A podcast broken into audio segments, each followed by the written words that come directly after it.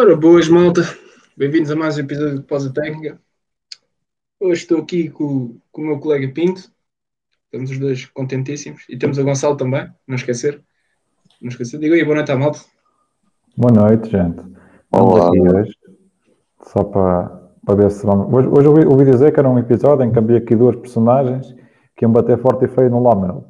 Eu não tenho nada a ver com isso. Não. Também não sei de quem falas.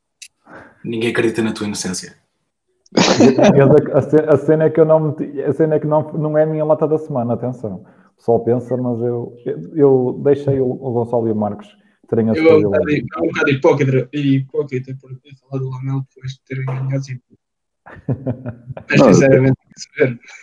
A cena é que o Pinto está a dizer isto, mas o Pinto, assim que a gente começar a falar no Lamel, ele também junta à festa, portanto. Não, eu hoje vou só. Vou, já tenho aqui as pipocas prontas. No fundo, no fundo, pronto. Esta época, este ano para mim é só vibes. Mas, passando, passando aqui à frente, connosco temos aqui o Martim. Martim, bem-vindo mais uma vez aqui ao Pausa Técnica. Obrigado. Ah, não sei porque é que acharam que voltar era uma boa ideia, mas eu aprecio. Não, essa é uma boa... Nós temos o Gonçalo. Vai, mas Hum. Ok, estou a perceber, estou a perceber o padrão. Ok. sempre, é, sempre, epá, é sempre válido. Um homem que é dos Celtics e dos Lakers, epá, vale tudo aqui. E vale tudo. E, Ah, não, então, mas- bem, Não vou comentar. vens com malha dos Warriors, portanto, também. Não, não vou comentar. Não vou comentar. Boa noite, Miguel. Boa noite. Pá, abraço, Miguel. E desculpa lá isto, que isto é, pá, é calúnias a estas horas. Isto é, é, anos inteiros, é um ano inteiro a ouvir isto, não, não se compreende. Mas pronto. Mas antes de tudo, Gonçalo, eu vou precisar de ti aqui. Tu vais falar aqui da jornada da nossa pensei Liga que Portuguesa. que tinha ido para, falar do jogo entre Lakers e Celtics. É que, minha nossa, depois já, ficávamos aí. Pronto, não dá. Ah, tu tu ficaste qualquer, contente de qualquer maneira. Oh, oh, cont- contentíssimo. Ora, muito bem, então temos hoje mais uma, este fim de semana mais uma, mais uma jornada da Liga Betclic. Arrancou com o Porto frente ao, ao Jogueira. O Jogueira bateu-se bem ali durante a primeira parte. Eh, De novo, estão a ser a surpresa e, e uma surpresa bem agradável. E, mas o Porto acabou por, eh, por vencer por 80, neste caso, eh, 94 a 73. Uh, noutra partida nos Açores, foi, foi até a última, entre o Lusitânia e o, e o Sporting. De novo, travando fazer um belo jogo. O André Cruz novamente a fazer um, um bom jogo. Tem vindo também aqui um pouco em ascendente né, desde, que, desde que se juntou a esta equipa do, esta equipa do Sporting. Uh, na outra, acabaram por vencer no caso por uh, 99-96. Uh, na outra partida, uh, o Cabo uh, acabou por perder em casa frente ao, ao Vitória Sport Clube. Atenção, Vitória Sport Clube, não é Vitória de Guimarães. Vitória Sport Clube, por expressivos 101-79. No- uma- mais uma bela partida dos comandados do, do, do, do treinador Miguel. Miguel Miranda, perdão, se estava a lembrar do apelido, agora, agora sim, Miguel Miranda. Uh, noutras partidas, o Overense venceu o Imortal por 71-68. O Sangalhos perdeu em casa frente ao Povo uh, por 88-94. Mais uma bela partida do Sangalhos. Novo, o Sangalhos tem uma boa equipa, só falta ali ter se calhar uma sequência de uma vitória ter um jogo muito, muito próximo para se calhar começar a, a poder pensar, a poder pensar, não é? Ter, ter aquela esperança de poder sair do, do último lugar do, do campeonato. E por último, o Benfica venceu uh, no pavilhão da, da Luz, o Oliveirense por 83-71. O Benfica também joga, um, joga amanhã uma partida que tem atraso frente ao Sangalhos. A partida vai ser realizada no pavilhão da Luz. Amanhã também teremos novamente o Porto em ação na, na FIBA Europe Cup. Uh, creio que jogam em casa, se eu não estou enganado. Uh, Não perguntem o nome da equipa porque eu não quero estar aqui. É, Só é- para estar a dizer mais, eu acho que é Chemnitz da Alemanha amanhã, não sei a certeza. e é, e é em casa, eu, não é? É no, é no Caixa, é. No Arena, no. Arena. Não, ok. Pois é, assim, o era Dragão Caixa, depois passou o Dragão. Já não sei. É dragão, pronto, é a história do Dragão, pronto. É no lá. Arena, sim, é Dragão Arena. Exatamente. Mas, Pronto, é mais uma partida estás a dizer então que o, São- que o Sangalhos é os Lakers da Liga Betclic, Bet- Betclic, ouvi dizer. Não, são tipo os Hornets. Então, é, para fazer, para, é consonância com, com, com, a, com a máxima do outro, mais nada. Não, mas é, é tal cena. O Sangalhos é, teve aqui uma, como já tínhamos, já tínhamos vindo, já vindo a falar ao longo desta época, teve um a nível de projeto, começou a ser um projeto de jogadores muito jovens, não tinham qualquer experiência nesta, nesta, nesta liga. Uh, novo, uma equipa que de um momento para o outro teve aqui uma grande mudança de, de filosofia, porque começou a, a, apostar muito no mercado angolano, em jogadores muito experientes, internacionais por, por Angola, que vão inclusive também agora representar a seleção na, nas qualificações para, para o Mundial, que Angola está bem encaminhada para, para que isso possa acontecer. Um, foram buscar muitos internacionais por, por Angola. De novo, está-se a começar a ver um, um sangalhos diferente, já está-se a já está a começar a ver um sangalhos já com, com intenções de tentar, com, com possibilidades mesmo de vencer, vencer os jogos. Teve, de repente, esta situação desta agravante, digamos, de, pronto, mudou basicamente o plantel inteiro de um, a meio da temporada, isto agora, para recuperar aqui as dinâmicas não vai ser, não vai ser fácil. Mas de qualquer das formas, uh, respondendo à tua pergunta, sim, eles são. Pá, não, não, vai, não, não vou estar aqui a ofender o Afonso que ele, que ele está aqui. Eles são tipo. São, são os Rockets, é isso. São os Rockets da Liga Betclic, é isso. É isso. Mas, mas estes pelo menos partilham a bola. Não é como os outros.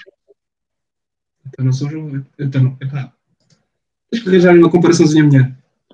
Eu acho que os Rockets é adequado, só em termos de recorde, porque pronto. Vou deixar trabalhar nisso, pensar mais um bocadinho. É uma semana, não é? Pelo menos é uma semana. Sim, tens uma semana para pensar. para pensar no, Portugal. Muito termo de comparação. Portugal, passamos eh, para a Europa. Na Europa, esta semana tivemos dois clássicos um na, quarta, um na quinta-feira e um na sexta-feira. Começar com o de quarta, um Real Madrid-Barcelona que vai a overtime, devido a uma masterclass do Sérgio Llull no quarto-quarto e do Zanamusa no, no overtime. Vitória do Real Madrid e foi um jogo em que o Barcelona começa muito bem e desaparece, como tem sido a época, grande parte da época regular da, da Euroliga para, para a equipa catalã. Tivemos mais uma vitória expressiva do Panathinaikos, em que tiveram a perder até ao intervalo por 15, viraram, fizeram 37 pontos no, no terceiro quarto, se não me engano, contra 10 dos Alguiris, foi alguma coisa assim, foi um, foi um quarto que se calhar, que se calhar não, que ainda não se tinha visto um Panathinaikos fazer esta época, e que lhes deu, que lhes deu vitória em casa contra os Alguiris, vitória excessiva do Mónaco sobre o, o, o Milão, mas o Milão esta época é mesmo para esquecer uh, na Euroliga. No segundo clássico da, da jornada tivemos Estrela Vermelha a receber o Partizan em Belgrado. O jogo acaba da mesma forma em que acabou o primeiro clássico uh, da Euroliga deste ano, com o Nedovic a fazer um buzzer beater no, quarto, no quarto quarto, mas neste caso não lhes deu o jogo. O Partizan foi ganhar a casa do, do Estrela Vermelha. Estrela Vermelha tinha ganho, tinha ganho em casa do Partizan, ficou repartido já o, o clássico, o primeiro clássico da Euroliga, foi a primeira, primeira vez que se enfrentaram, esta foi a segunda, um, daqui para a frente esperemos que, que se encontrem mais vezes. Mas tivemos a vitórias, a vitória do, do Basconia em overtime contra o campeão em título EFES, também em overtime, um grande jogo de Darius Thompson, e o EFES tem que começar a acelerar aqui um bocadinho. Passamos aqui para a tabela, tem que começar a acelerar aqui um bocadinho. Está, está a deixar escapar uns joguinhos. Décimo lugar, dois, eh, dois lugares de playoffs, um jogo. Ainda não, é, ainda não é grande motivo para alarme, mas está tudo muito junto. Continuamos a ver ali destacado o Olympiacos e o Real Madrid. Fenerbahçe, Barcelona e, e Mónaco com, com, com, o mesmo, com o mesmo registro, 13-8. Mais abaixo temos o Basconia e os Alguiris com 12-9 depois temos o Maccabi, Valência, 11-10 e Efes, Partizan, Estrela Vermelha, tudo pegado, com 10-11. Ainda podemos meter ali a meio, se calhar, um, um Bayern e um Virtus Bolonha. Lá está. Competitividade nesta liga que não falta. Vamos ver como é que isto acaba. Isto ainda pode mudar muito até ao final, vai ser, vai ser bastante interessante. Continuar a acompanhar esta, esta Liga Europeia. Ser sim, senhor. Bem, já estamos despachados da Europa. Estamos despachadinhos da Europa. Podemos começar para o prato principal. Siga. E siga, e este é o primeiro, pá. E logo a começar. Apresenta aqui o teu. Epá, e tens aqui um gajo curioso no, no segundo, em segundo lugar. Eu já, eu já me vou, eu já me vou retratar, calma lá, eu já me vou retratar. Ora bem, primeiro-. É, assim, em primeiro lugar, tenho, tenho o Giannis, não é preciso estar aqui a falar muito mais sobre, sobre ele, desde que voltou tentado eh, bruto dos queixos, como eu costumo dizer, eh, jogador da semana, teve, mandou 50 bombocas nos Pelicans ontem, eu sei que não são os Pelicans completos, mas pronto, são 50 pontos, não quer saber, são 50 pontos na mesma.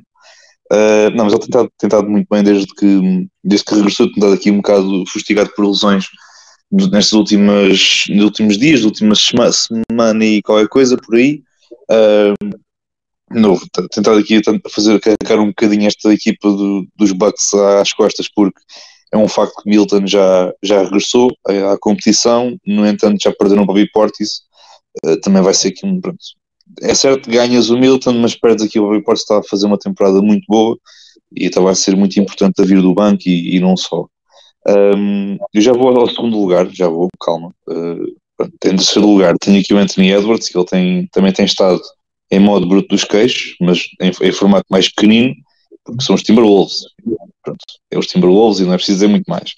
Uma equipa tem, tem ganho quatro jogos seguidos, neste momento tem zona de playoffs já diretos, creio que estão no top 5, se eu não estou em erro. De novo, aqui com as mudanças no, no Oeste é sempre difícil de acompanhar uh, este, este, este sobe e desce constante da- das equipas, Uh, mas não, ele tem estado, tem estado muito bem. Uh, não comecem já a pedir, a pedir o homem para o All-Star, nem comecem a cair na, na conversa de- da equipa do social, social media do- dos Timberwolves, porque pronto, eles são um bocadinho totós. Uh, mas pronto, está a fazer uma, está- teve, teve uma semana muito interessante, está a ter uma temporada muito, muito boa, está, está a assumir-se como o franchise player de- desta, desta equipa e mais não tenho, não tenho a dizer, porque não quero aí ofender malta adepto do, do Cat. Em segundo lugar, tenho o mente capto, que é o Kyrie mente capto Irving. Uh, pronto, eu só vou falar dentro de campo, atenção, só vou falar dentro de campo. Pá, quem quiser ver o jogo contra os Knicks ou puxar atrás e ver o jogo contra os Knicks, está à vontade, está bem. Pá, eu recomendo. E preferência ver aquilo como umas pipocas ou então com um licobeirão ao lado e tipo desfrutar. É, é um bocado isso, é desfrutar da, da vista. Uh, pronto, não, não vou falar do resto porque não apetece falar propriamente do- da nomeação para, para o All-Star, porque senão só falamos disto hoje. Um, mas pronto, dado- tem, tem carregado, tem dentro do possível, tem, tem carregado esta, esta equipa dos Nets às costas, que acho que tem sentido muita falta do, do Kevin Durant, mesmo com as exibições incríveis dele. Não estou a falar em termos ofensivos, estou a falar mesmo em termos uh, defensivos, uh, porque acho que é uma equipa que, pronto, obviamente depende muito do Clarkson, está a fazer uma temporada excepcional, mas o Kevin Durant uh, a 4 também tem, tado- tem tido um papel muito importante, mais em termos, pronto, obviamente em termos ofensivos também, mas em termos defensivos tem, o trabalho dele tem sido muito, muito subvalorizado. Uh, e o Curry, pronto, tem feito, tem feito das suas, é um, é um mágico com a bola nas mãos, se calhar dos jogadores mais, com, com mais técnica e com mais capacidade para ter a bola nas mãos uh, de toda a liga, provavelmente, dos, não estou a dizer que é o, estou a dizer dos, há, há muito talento na, na nossa liga, felizmente, Uh, mas ele, pronto, tem tido uma, uma semana muito, muito boa, o senhor Mente Capto merece a minha menção e é só esta semana, porque para a semana já não está cá. Muito bem. Tens aqui também o Ruben. Ruben É, aqui pá, eu, dizer- eu- eu entendo o Ruben, é, é que até eu próprio, quando estava a fazer o- os pódios, pensei, é pá, eu até próprio estou surpreendido com isto, mas cá vai. Pronto. Eu acho que ele, ele esqueceu-se que é que sempre lugar e na verdade isto é? E merecido, pá. É merecido. Merecido, sim senhor. Martim, passando para ti. Ok. Ahm, é assim, foi uma semana um bocado complicada porque, fora da questão do, dos- da suposta semana de rivalidades, ah, fora de, de alguns jogos que foram realmente significativos, tivemos um, um bando de jogos entre equipas que estavam meio gás, seja porque havia lesões ou porque havia descansos. Eu acabei então um bocado por preocupar-me só com, não tanto se calhar com o recorde da- das equipas para ver os jogadores, mas simplesmente o quão impressionante achei que a semana deles ou quão significativa foi. E começo pelo que foi o Damian Lillard, que teve um jogo absolutamente incrível em Utah. Uh, 60 pontos, 20, 20 consecutivos no terceiro quarter. Uh, ele entra agora num, num panteão Quer dizer, é um de cinco jogadores que tem quatro jogos ou mais de 60 pontos. Está na companhia de jogadores como o Kobe, o Wilt, o Harden e o Jordan. É, é, é sempre um elogio. E, assim, teve um jogo menos conseguido com os Raptors, mas também não foi um mau jogo. Uh, os Raptors, por acaso, tiveram, uma, tiveram um par de jogos interessantes com os Warriors e depois com os, com os Blazers também. Mas acho que no vácuo, fora dos contextos do que foi, por exemplo, o jogo do Embiid contra, contra o Jokic, este, e da narrativa de que isso tem no MVP, isto acaba por ser o jogo mais significativo que aconteceu esta semana a nível de performance individual. Um, em segundo lugar, o LeBron. um, eu não, não vou entrar muito no que aconteceu no jogo de Boston, é um bocado inútil. Uh, toda a gente sabe o que aconteceu e toda a gente viu as reações, assumo eu. Uh, mas a questão é que a performance que ele teve, quer nesse jogo, quer, quer no, no jogo com os Clippers, uh, independentemente da derrota dos Lakers, é absolutamente avassalador. Estamos a falar de um jogador de 38 anos que de repente uh, mete dois jogos de 40 pontos consecutivos, num deles marca o, o máximo de carreira em uh, triplos, fez duas turnovers nestes dois jogos, combinado. É, é, não sei. E, e também esta semana atingiu o marco. Yeah, primeiro jogador a marcar 40 pontos contra todas as equipas. Foi uma semana em que o LeBron se destacou em todos os aspectos, exceto nas vitórias, porque aquilo está um bocado um caos. Jogar com o Russell Westbrook é sempre complicado. Uh, com os árbitros não é mais fácil. Eu nem disse, eu nem disse a verdade. Porque quando estava a falar do Lillard, e porque eu notei estes números, nos últimos 9 jogos, portanto, desde que, eu, desde que foi aquele jogo de 50 pontos, o primeiro, tem sido 38 pontos por jogo a lançar 41% de triplos. Uh, pá, é, tem, tem sido um período incrível. Quanto ao SGA, não há muito a dizer. Ele não está a fazer nada diferente do que fez nas semanas anteriores. Simplesmente há uma sustentabilidade e uma consistência na sua habilidade de, de liderar esta equipa. Foram mais dois jogos acima de 35 pontos esta semana. Uh, o jogo contra Cleveland é uma vitória impressionante esta fase, desde que o Kendrick Williams tem começado a jogar mais a 5, tem melhorado, tem melhorado bastante a equipa e é uma coisa que parece mais sustentável do que, do que são os flashes, por exemplo, de um Pokachevski enquanto que está agora enquanto, enquanto esperamos pelo regresso de Chet.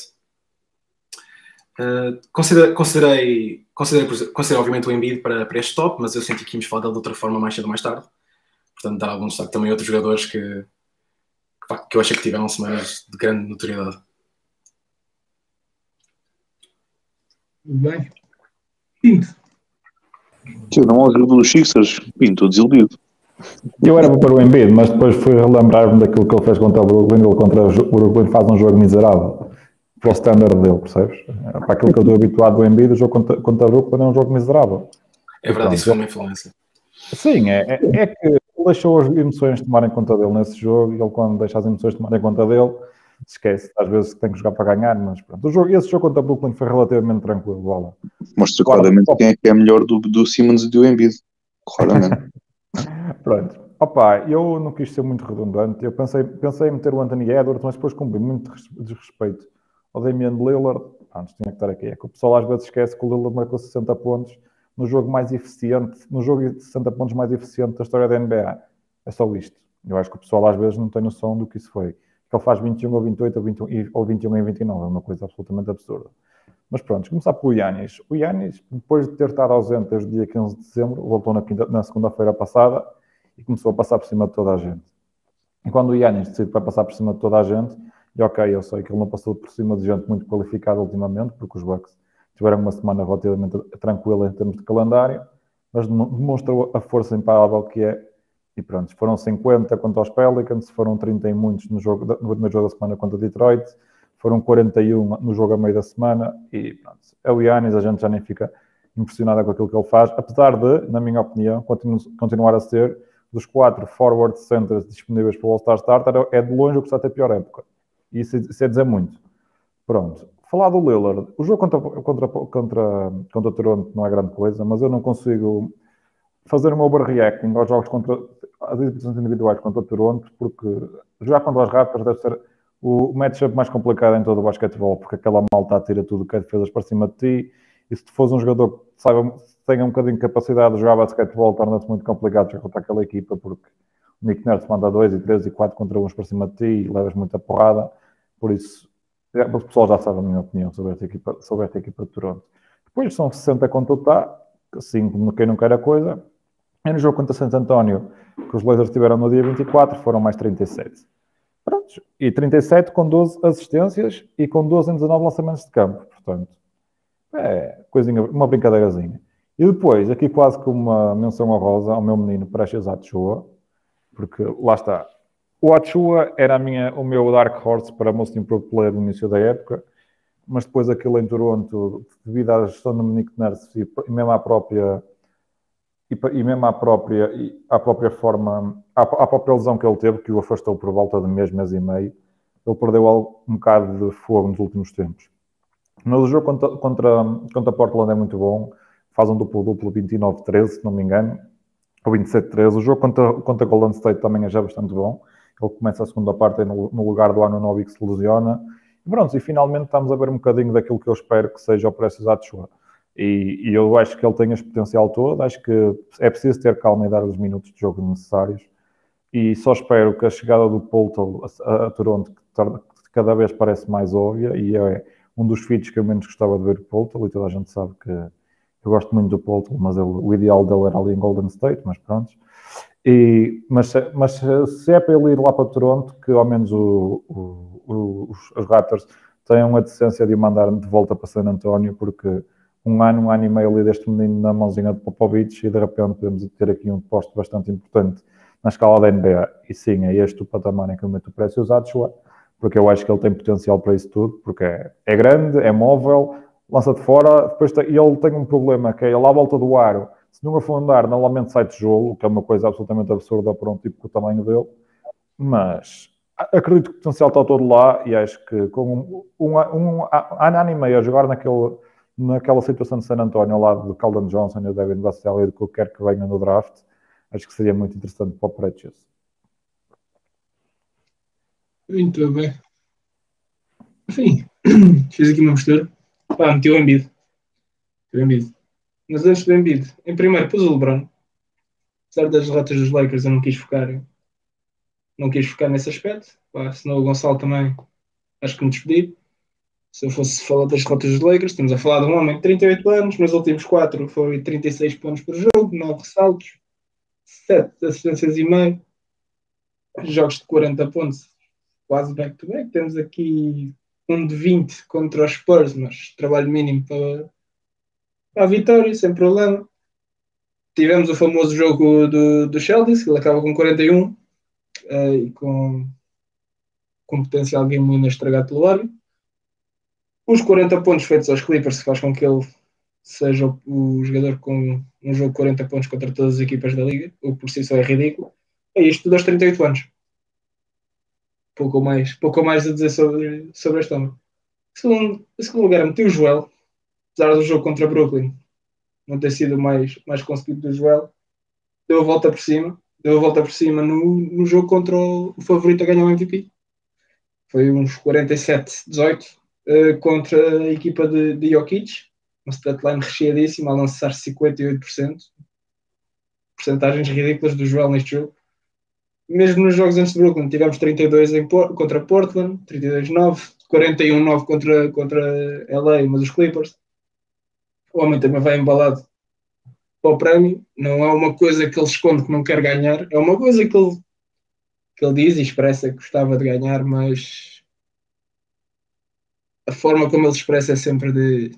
Eu acho que ele, apesar do, do, do Jokic ter ganho os dois últimos anos e merecido, eu acho que ele não se devia, não se devia focar nisso, devia focar mais no seu jogo, mais ainda no seu jogo, mais ainda, a deixar os números falar por si, deixar a conversa do, dos outros de lado e, e seguir, porque. Mas já falamos dos Sixers, o que eles têm estado a fazer ultimamente é ridículo. Por fim, Giannis. O homem parece que acordou para a vida parece que já não está magoado. Também vai embalado, vai embalado para o prémio. É outro que é sempre favorito a ganhar. Os últimos 4, 38,3 pontos, 13 ressaltos, 5 assistências. Recheadíssimo, este homem também vai, vem fortíssimo, vem fortíssimo.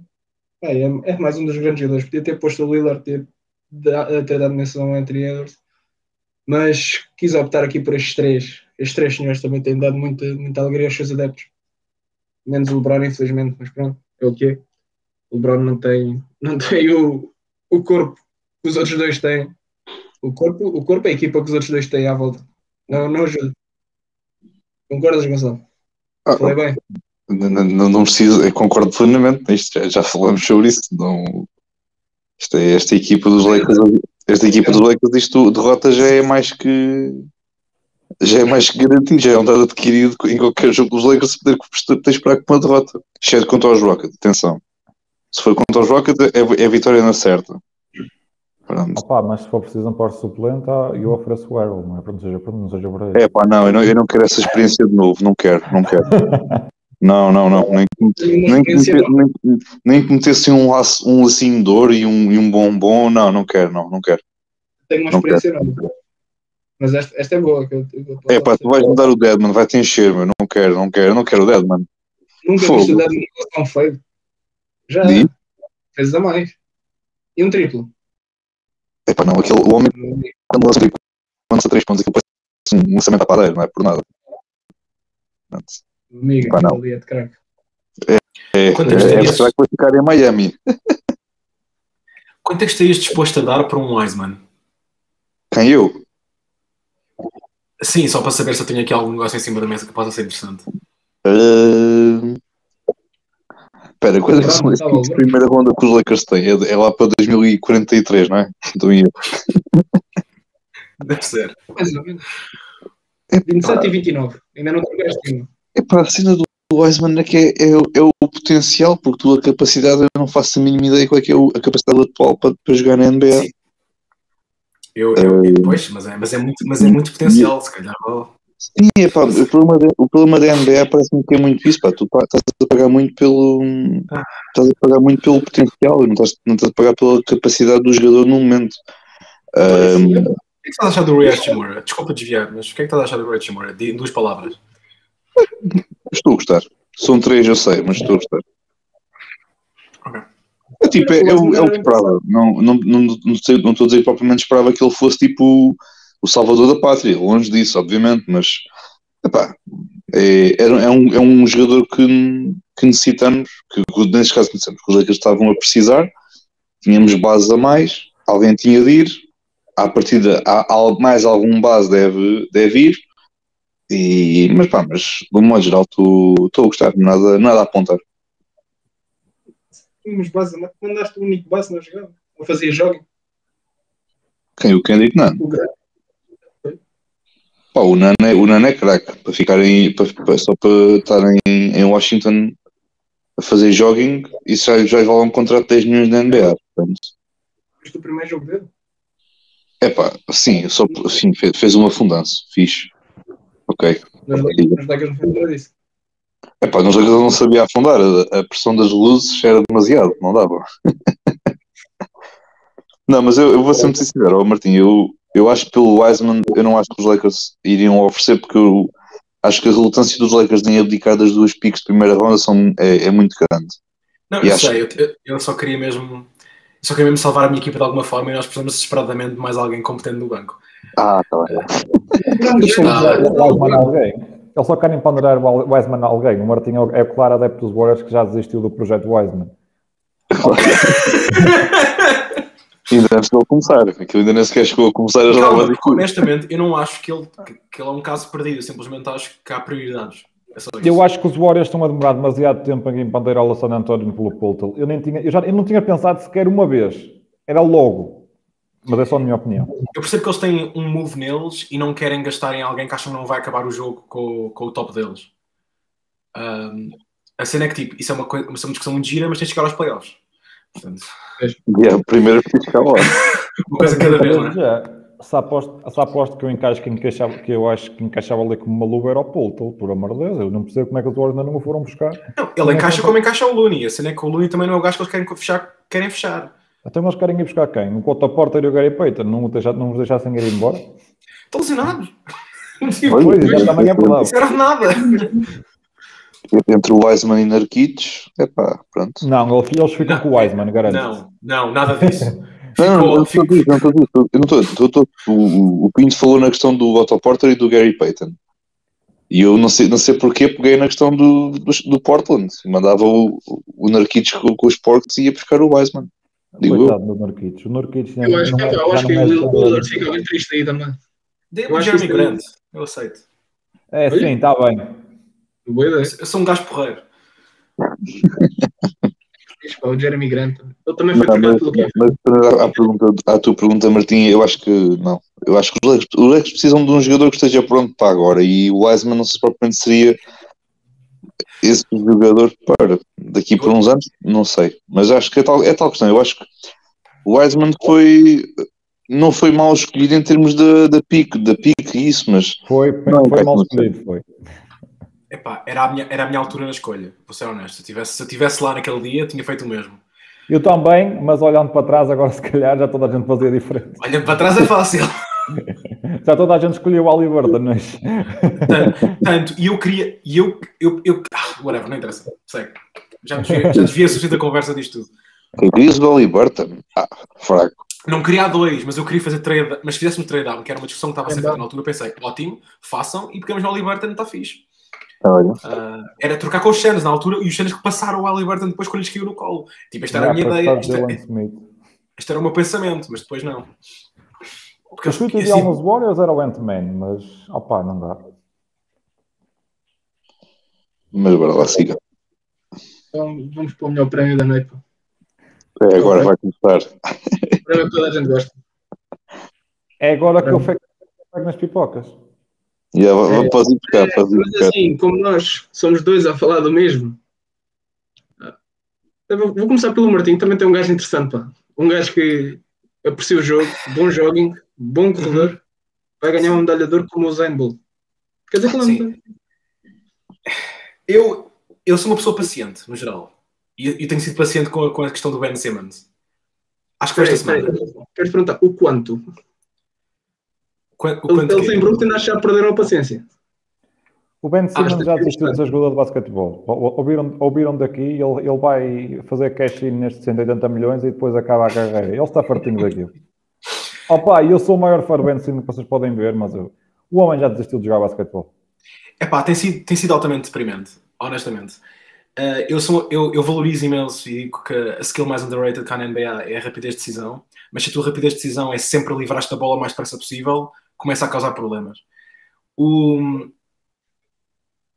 olhar para a necessidade que os Brooklyn têm neste momento de criar uh, ataque consistente, de criação para outros, porque eles têm imensa gente que pode lançar, imensa gente que tem habilidade- até uma de finalização, o que eles não têm é muita criação uh, para, os, para os outros, o típico playmaking. O Irving neste momento tem de assumir muito esse papel e a esperança seria que pessoas como o Ben Simmons pudessem assumir um bocado, um bocado mais isso quando o KD está fora. A verdade é que o Claxton está a fazer tudo por ele. Tipo, a pessoa que está a assumir algum- alguma coisa de jeito é o Claxton. Seja na maneira como está a, mostrar mais a começar de drible, a atacar o cesto, está a fazer o dobro de- das potenciais assistências, agora que faz mais ações de hand-off. Ele tem- E entretanto, o Simmons eu vejo um bocado ali passear-se durante o posse de bola e, e quando tem um mismatch, ele livrar-se da bola de volta para o perímetro. Ahm, já, já, não, já há muito a fazer. Neste momento, torna-se um bocado redundante, ah, apesar da, cap- da capacidade defensiva dele. E eu não sei, foi um momento de frustração. De- independente, ele passou dois meses. Quando é que foi? Foram dois meses sem fazer um lançamento livre? Alguém, alguém se lembra deste recorde? Foi, foi. Não, ele não foi desde novembro, ele teve desde novembro até janeiro sem lançar, sem lançar. Exato. Eu Sim, acho- disse, o, homem, o homem já desistiu de jogar basquetebol. Sim. Ah, portanto, é isso. E ele, ah, agora, ele teve dois jogos esta semana no qual participou, porque lesionou-se a meio do jogo de Detroit. No jogo de Detroit ele teve 0 pontos em 20 minutos, antes de sair. Em ambos os jogos, duas derrotas dos Nets, eles ganharam os minutos no qual ele não jogou. O detrimento que, que, ele, que ele representa neste momento para o ataque do- dos Nets simplesmente não deixa de valer a pena. E pronto. É, é por isso que dou-lhe uma lata, porque eu, eu finalmente desisti de, de achar que isto um dia vai clicar outra vez. Tudo bem. Ao Pinto. eu Opa, não sei se eu o já, ia achar piada. opa, o Cyril na semana passada bateu no banqueiro, portanto eu acho que tem esse direito a partir de agora. Então era para bater no banqueiro há duas semanas atrás. Só que disse, o Cyril ainda não bateu nele, portanto o primeiro a bater nele tem que ser ele. Tem que ser, tem que ser ele. E depois eu tenho tempo. Opa, o banqueiro tem um jogo muito bom contra o Boston, mas eu continuo a achar que o rapaz está demasiado apaixonado pelo tiro exterior e enquanto ele não deixasse essa panca, ou eu continuo a dizer, eu não sei se é a equipa que está farta que está, que está, que está, que está a pedir-lhe para lançar mais vezes de fora e a pedir para assumir mais o ISO ali num contra um, mas o homem tem que ir para o sexto. Ele conta a bolsa mais duas ou três vezes para o sexto e arrebenta com aquele pessoal todo lá de baixo e estava o Roberto Williams e o Álvaro Freire a jogar. Eu não percebo o porquê dele não ir mais vezes para o sexto. Eu sei que o prémio de rookie do ano já está assegurado, mas eu gostava de ver mais pelo, do banqueiro. Eu sei que já são 50 jogos e começa a, a, a, os rookies, por norma, nesta altura da temporada, começam a ter alguma dificuldade, porque toda a gente já os conhece, já toda a gente sabe as tendências, já toda a gente sabe o que eles fazem. Mas o banqueiro tem que, ele tem que fazer mais. Opa, oh, uma coisa certa, ultimamente o meu jogador do, do, dos Magic tem sido Franz Wagner e de longe, apesar dele ultimamente também não ter estado grande coisa. Um, e, este, e, depois com toda esta brincadeira do regresso do Isaac, que também não, não regressou nada mal, apesar de serem aos 8, 9 minutos por jogo, também, enfim, pensava que ele já ia poder jogar mais. Mas pronto. Eu espero mais do banqueiro, principalmente porque o início da época foi absolutamente tremendo e umas flashes de vez em quando para mim não chega. E ele vai ter agora já dois jogos bastante complicados que vai ter para levar com o PJ Tucker. E levar com o PJ Tucker não é, não é tarefa fácil. E que eu digo ao Nikola Jokic. É só isto.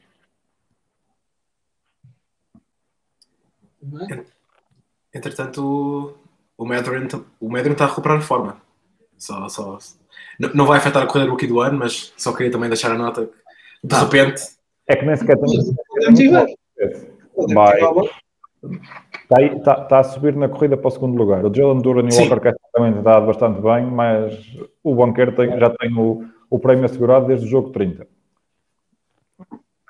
Não, o prémio está, está dado, é só mesmo uma questão de dar chato ao Tolkien. O que poderia fazer era motivar mais um bocadinho o banqueiro para ele, ele mais um bocadinho os horizontes. E se fosse eles, dava já o prémio aqui do ano ao banqueiro no All-Star. Tipo, olha lá, já não tens concorrência, pá, toma já, toma já o prémio já, já, já adiantado. Pá. Mas isso a era partir, bom para... A partir de ninguém te vai passar, tanto força, pega nisso. Isso era bom para os Magic. Eles assim podiam dar o banqueiro recebeu o prémio, acho que tinha uma lesão, assim que recebeu o prémio, estás a ver? Uma coisa ali nos joelhos, ficava o resto da época de fora. Não, não, metas os, não metas os Magic em modo OKC, tá bem? Os OKC, aquilo um parte uma unha, o outro dá um, um, elástico, com um elástico no cabelo fica todo, todo partido. Calma os Magic vão ser o quinto pior recorde da NBA. Eu acho que os Pacers já não lhes chegam e eles estão com uma bastante, bastância grande o suficiente para Spurs, Rockets, Detroit e Charlotte. Acho que depois, estão a tentar. Eles de facto estão a tentar e enquanto o Oliver não voltar, eles vão continuar a perder mas eu acho que não conseguem chegar a tão pouco ao, já aos derrotas que os Magic têm.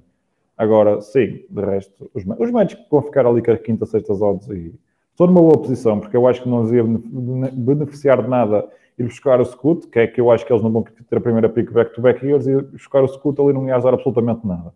Por isso, que caiam ali para o meio, para o meio da, dos top 10 para ir buscarem um extremo em condições e a gente fala para o próximo ano. E se quiserem podem trocar a pique para os Lakers também. eles, eles que paguem, pá. fazem um, um truque de bolas quentes e bolas frias. Acho, acho que safam, safam bem assim. nós, nós damos o Pet Bev pelo, pela pique. Era, era o mínimo. Patrick Beverly, tens de respeitar o homem. É pá, não, é pá, não, não, não, pá, por favor, não, por favor, não. Aliás, ele é o único que defende os Lakers que conhece. Não viste mais nenhum jogador dos Lakers a pegar na câmara e mostrar o ar. É pá, isso foi, foi tipo, se calhar top 10 dos melhores momentos de sempre da NBA. É tipo um. Olha lá, oh, oh, tu, man, tu, tipo da fila, da fila A, lugar 3, daí a câmara. Tiveste foto? Filmaste, pronto, de aí. Aquilo é uma técnica, não quer saber, pelo menos mostrei ao, mostrei ao, ao este marmelo quem é que manda aqui. Mostrei. Mas estás a brincar, mas no clutch, de, no clutch de, do, do tempo regulamentar, quem, quem me chafou foi o Beverly, que é aquele putback yeah, inacreditável. Yeah. E, o, e o triplo antes desse putback também é dele. O Beverly tem um jogo bastante bom contra os Celtics, atenção. Yeah. Eu não vou permitir tanto desrespeito pelo, não, pelo e, Beverly. E no que toca a Gentix, é assim, janeiro, entre isto e o Broken Watch, o Improv Acting, é assim, tens lendário, está a ser o mesmo Patrick Beverly, ninguém me convence do contrário. Não, é assim, o Gonçalo é que tem a mania de respeitar a grandeza, pá, não sei, não percebo, não percebo porquê. Pá, Eu não, eu, não, eu, não, eu, não, eu não consigo respeitar tanto a grandeza de um cão que ladra, mas não morde, portanto. E ele agora só te mete triplos, quer dizer, não falha um. O que, que é que tu queres dele? O que é que tu queres dele? Ele tecnicamente está a ser- ser tipo ideal, pronto, recebe demasiado dinheiro para, para o meu gosto, mas pronto, isso é o que é. É uma ninharia, comparando ao, ao lá o mano tem a que está sempre lesionado. Ah, E- não, meu. É Paguem olha, Patrick. Aposta no Patrick.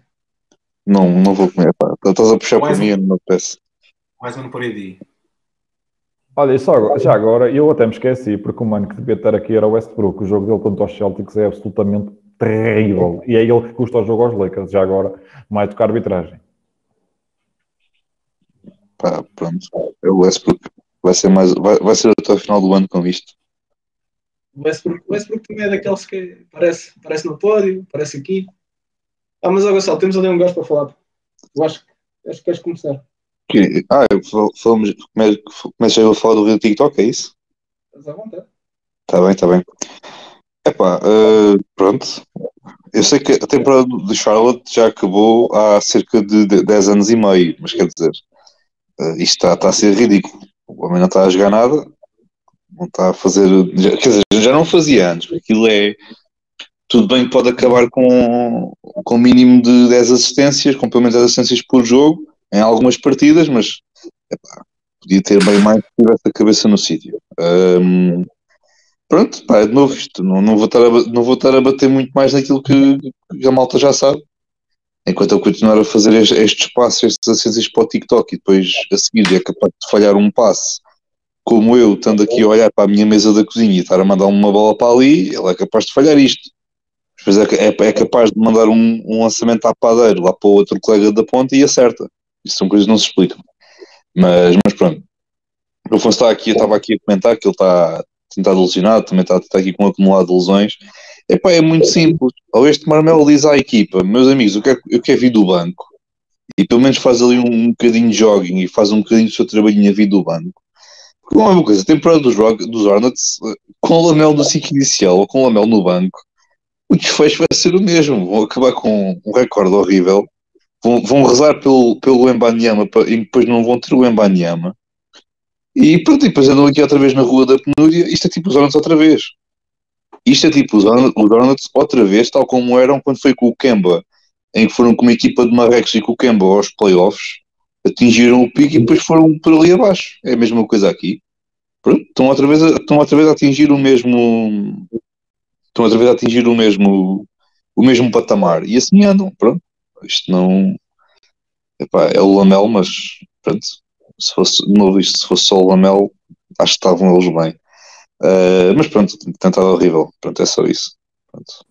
Eu só quero dar um toquezinho antes, opa, só para, opa, eu- vocês Ah, sabem que eu não não sei. queres, o único toquezinho, o único, o único toquezinho que eu quero dar é que um dos rapazinhos que muitos de vocês já meteram no pódio, e eu não pus porque já vi demasiadas vezes no pódio, de seu nome Anthony Edwards, que por acaso foi a primeira pick no draft do Lamelo Ball, está, está a jogar pá, há, há mais de um mês com uma lesão na anca e continua a ser absolutamente absurdo. E joga dos dois lados do campo. E, e joga o suficiente para a equipa ganhar e está-se a cagar para aquilo que faz em termos de estatísticas. Portanto, o Lamelo olha para, para o Edwards e veja o que é um jogador de basquetebol a sério e eu estou-me a cagar se o Edwards vai All-Star ou não. Sei que é três vezes mais jogador que o Edwards e basta ver com o Lamelo e basta ver aquilo que ele fez no- nos playoffs do ano passado. E vou manter isto até ao dia em que eles retirarem da NBA. Vou ser mais brando. Vou ser mais brando. O Gonçalo teve aqui. é, é, olha, sobre o Lamelo. O gajo tem a flashness toda, tem os highlight reels todos.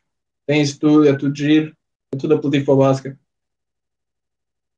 Mas o pai dele tem razão. O pai tem razão. Ele tem que cuidar dele, ele tem que ter mais cabeça. É, tem que se adaptar, tem que se adaptar ao jogo.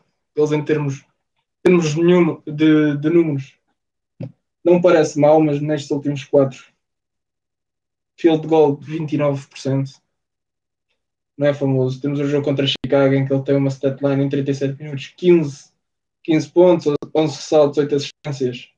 Lançou 13% de campo. É complicado. É complicado assim. É complicado assim para ele e para a equipa, mas a, a direção da equipa neste momento não, é, não há de ser ganhar, certeza absoluta. Não há, não há de ser essa a direção da equipa. Ah, mas esperava-se um bocadinho mais de, de Lamelo. Esperava-se um bocadinho mais de Lamelo. Ele que siga os conselhos do, do pai. Uh, pá, que era um gajo com o início. Toda a gente pensava que era maluquinho, se calhar tem razão. O Cholavar tem razão. Ele criou o Zibai, três, não está na G-League. Acho eu que ainda está na G-League. O Liangelo está na G-League ou já, já desapareceu do basquete? Ainda, ainda é gajo que anda aí. Já ninguém sabe, né? Pronto. Ah, mas o Lamelo tem que se cuidar, tem que se cuidar mais, mais, tem que pensar mais o jogo. Tem um, um ótimo professor em casa, parecendo que não. Ah, é isso, pá, sobre o Lamelo, pouco ou nada. O Lamelo está a lançar 45% uh, dentro da linha de 3 pontos. É só isso que eu queria dizer. Pronto, fui buscar os outros quatro. Finalizações à volta do ar, certo? Desculpa? Inclui finalizações à volta do ar. Inclui, inclui. Isto é na Liga o percentil 11. By the way, Ok. Para o caso de Carareia. É isto. Eu também tenho. Epá, as dificuldades em, em finali- finalizar a volta do sexto era uma das, uma das red flags quando ele, voltou, quando ele entrou na NBA. Ele Tem que ganhar peso para isso, ou então ganhar crafty nessa volta do sexto. E ele tem eh, leituras fenomenais. Ele, ele em, eu em, em F-Court gosto muito de ver o Lamelo a jogar, porque ele tem leituras fenomenais às vezes. Ele às vezes, no pick and roll então, ele às vezes mete canto, eh, passos no canto do lado contrário, que só ele às vezes é que vê. Mas não pode ser só isso. É, não, é só, não é só depois meter, ei, olha aqui um highlight do caraças, vai saber a equipa perdeu por 30. Não pode ser isso. E vai saber nos minutos que ele teve em campo, a equipa perdeu por 20 ou por, ou, por 10, porque muitas vezes ele faz muito live ball turnover, em que ele arrisca demasiado e depois a equipa mama dois pontos fáceis do outro lado porque a equipa está descom- completamente descompensada. É só isso. E isso, está- e isso não vem na, na estatística, não vem na estatística aos pontos que são, que são criados a partir dos turnovers que ele faz, mas se o pessoal for, estiver atento ao jogo, é o que é. Opa, toda a gente sabe que eu não sou fã do Lamelo e não é dois, e acho sinceramente que ele não é sequer o segundo melhor base da draft classe dele. Não é não ser fã ou ser fã. Sim. Eu acho que ele podia cuidar um bocadinho mais e pensar o jogo de outra forma. Podia-se deixar do, do highlight, da flashiness, podia-se adaptar melhor ao jogo. Ele tem qualidade para isso, já o mostrou. Eu acho, que acima, eu acho que acima de tudo ele tem de ser mais assertivo. Não ser propriamente andar ali com grandes floreados. É ok, eu quero fazer um passo para ali. Pronto, Não, vai. Eu também tinha umas questões com esta estação de lançamento em que, assim, falaste da finalização Pinto, ele também ele já deixou de ir lá. Não é que, não é que- a partir de agora, é, assim, e ele está a meter realmente bem de triplo, mas isto, isto, isto é um bocado. Não, honestamente, só não me parece sustentável ofensivamente. Não está fácil aquilo. Não está fácil.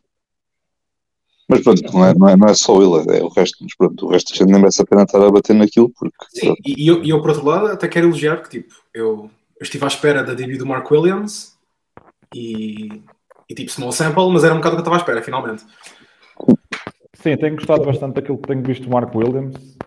E para terminar isto, já agora, o Lamelo que pede só uns conselhos ao, irmão e que pergunta ao irmão aquilo que foi preciso para, quando entrou na NBA para se adaptar à, velocidade da liga. Mas, e, e aquilo que foi preciso, e aquilo que foi preciso de abdi- de abdicar, porque a realidade é, o último Lonzo que nós vimos é muito melhor jogador que aquilo que o Lamelo alguma vez foi.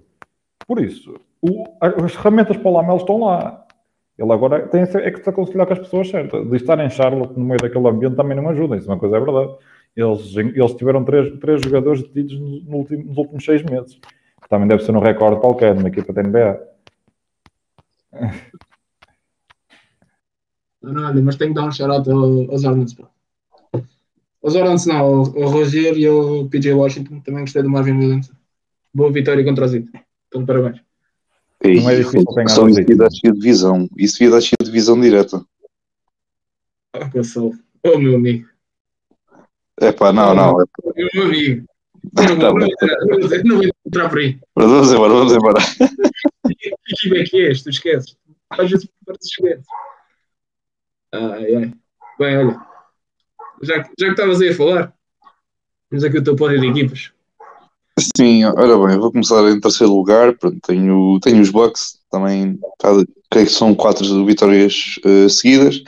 Pronto, isto é, é o Giannis a tentar carregar aquele, aquele fardo de jogadores ali à, à volta para, para uma, vitória. Não, não, não tenho estado a gostar muito de, de dos Milwaukee nesta, nestes últimos jogos, não, não tenho gostado sinceramente. mas pode ser que entanto a coisa possa, possa vir a, a melhorar. Uh, o resto, além dos Giants, também obviamente vão ter aqui um bocadinho de falta do Bobby Portis, uh, mas tenho, tenho alguma confiança nesta equipe para se dar a, dar a volta. Uh, depois, em segundo lugar, tenho os Timberwolves, também novo quatro vitórias seguidas, estou neste momento já em, em, no, quinto lugar do, da Conferência Oeste. Uh, isto, andam, andam sempre aqui às voltas de um lado para o outro na, na Conferência Oeste, portanto, com quatro seguidas podes passar para o pódio, como com quatro derrotas seguidas podes acabar uh, no play-in ou mesmo fora do, do play-in. Um, novo, também tem dado a, a, jogar bem, tem Edwards sentado em, em quarto está, como já falei há, há pouco. Tenho obviamente gostado muito do Nas Reed dentro daquilo que, que temos, que temos visto. Um, novo, isto é isto novo é, é um, tem sido uma bela equipa, tem estado a jogar bem, estado aqui beneficiar aqui um bocadinho destas lesões que tiveram aqui pelo, pelo meio de alguns jogadores importantes. Isto, é, é a mesma conversa que já tivemos, já temos tido ao longo do, ao longo da, da temporada sobre, sobre Minnesota, desde foi a, a lesão do Gobert e depois do, do Cat. Em primeiro lugar, tem a equipa do Pinto, que Pinto, em quantos jogos, em, em quantas vitórias é que ele já tem nos últimos jogos? 18? São 19 dos últimos 23. Pronto, é isso. E 7 seguidas. E quem dá 7 seguidas é de homem. Amém, amém, é de homem, é grande homem. Uh... não, pá, não, isto eu, o Filipe tem estado, tem estado muito, muito bem. Uh, não merece para estar aqui a falar do, dos jogadores individualmente. A equipa também a atacar e definitivamente tem estado a, a um bom nível. Quem tem Arden e quem tem Embiid no pick and roll, pronto, é, é venha ao diabo e escolha. E mesmo assim, se, se escolheres, uh, vai correr mal. Um, pronto, é, é, isso. Não, tem muito mais aqui a, a dizer no, sobre, sobre o, as equipas do, do pódio da semana. Bem, muito bem. Martim, tem aqui umas diferenças interessantes. Ok. É assim. Um, por já partilhei duas com o Gonçalo, tentar alongar-me nelas, mas vou só explicar a inclusão dos Clippers, uh, que acho que é a coisa mais estranha aqui. No entanto, o que nós temos visto recentemente da combinação de Kawhi Leonard e Paul George uh, tem-se e Norman Powell nos seus respectivos papéis tem sido um bocado aquilo que era suposto acontecer desde o início e que obviamente vai sempre não acontecer de forma consistente, mas finalmente tivemos uma, pelo menos uma sequência de três jogos no qual isso foi, no qual isso foi verdade. Nas últimas semanas tem sido o melhor ataque da liga. Ok, que o Reggie Jackson não, não vai estar sempre a lançar triplos uh, outra vez nisto, nas porcentagens, mas assim, o Kawhi tem, tem sido absolutamente incrível nos jogos em que participa. Paul George tem, tem sido, na minha opinião, um All-Star claro durante o ano inteiro. Uh, o Terrence Mann foi um ótimo upgrade uh, a point guard agora com a lesão do.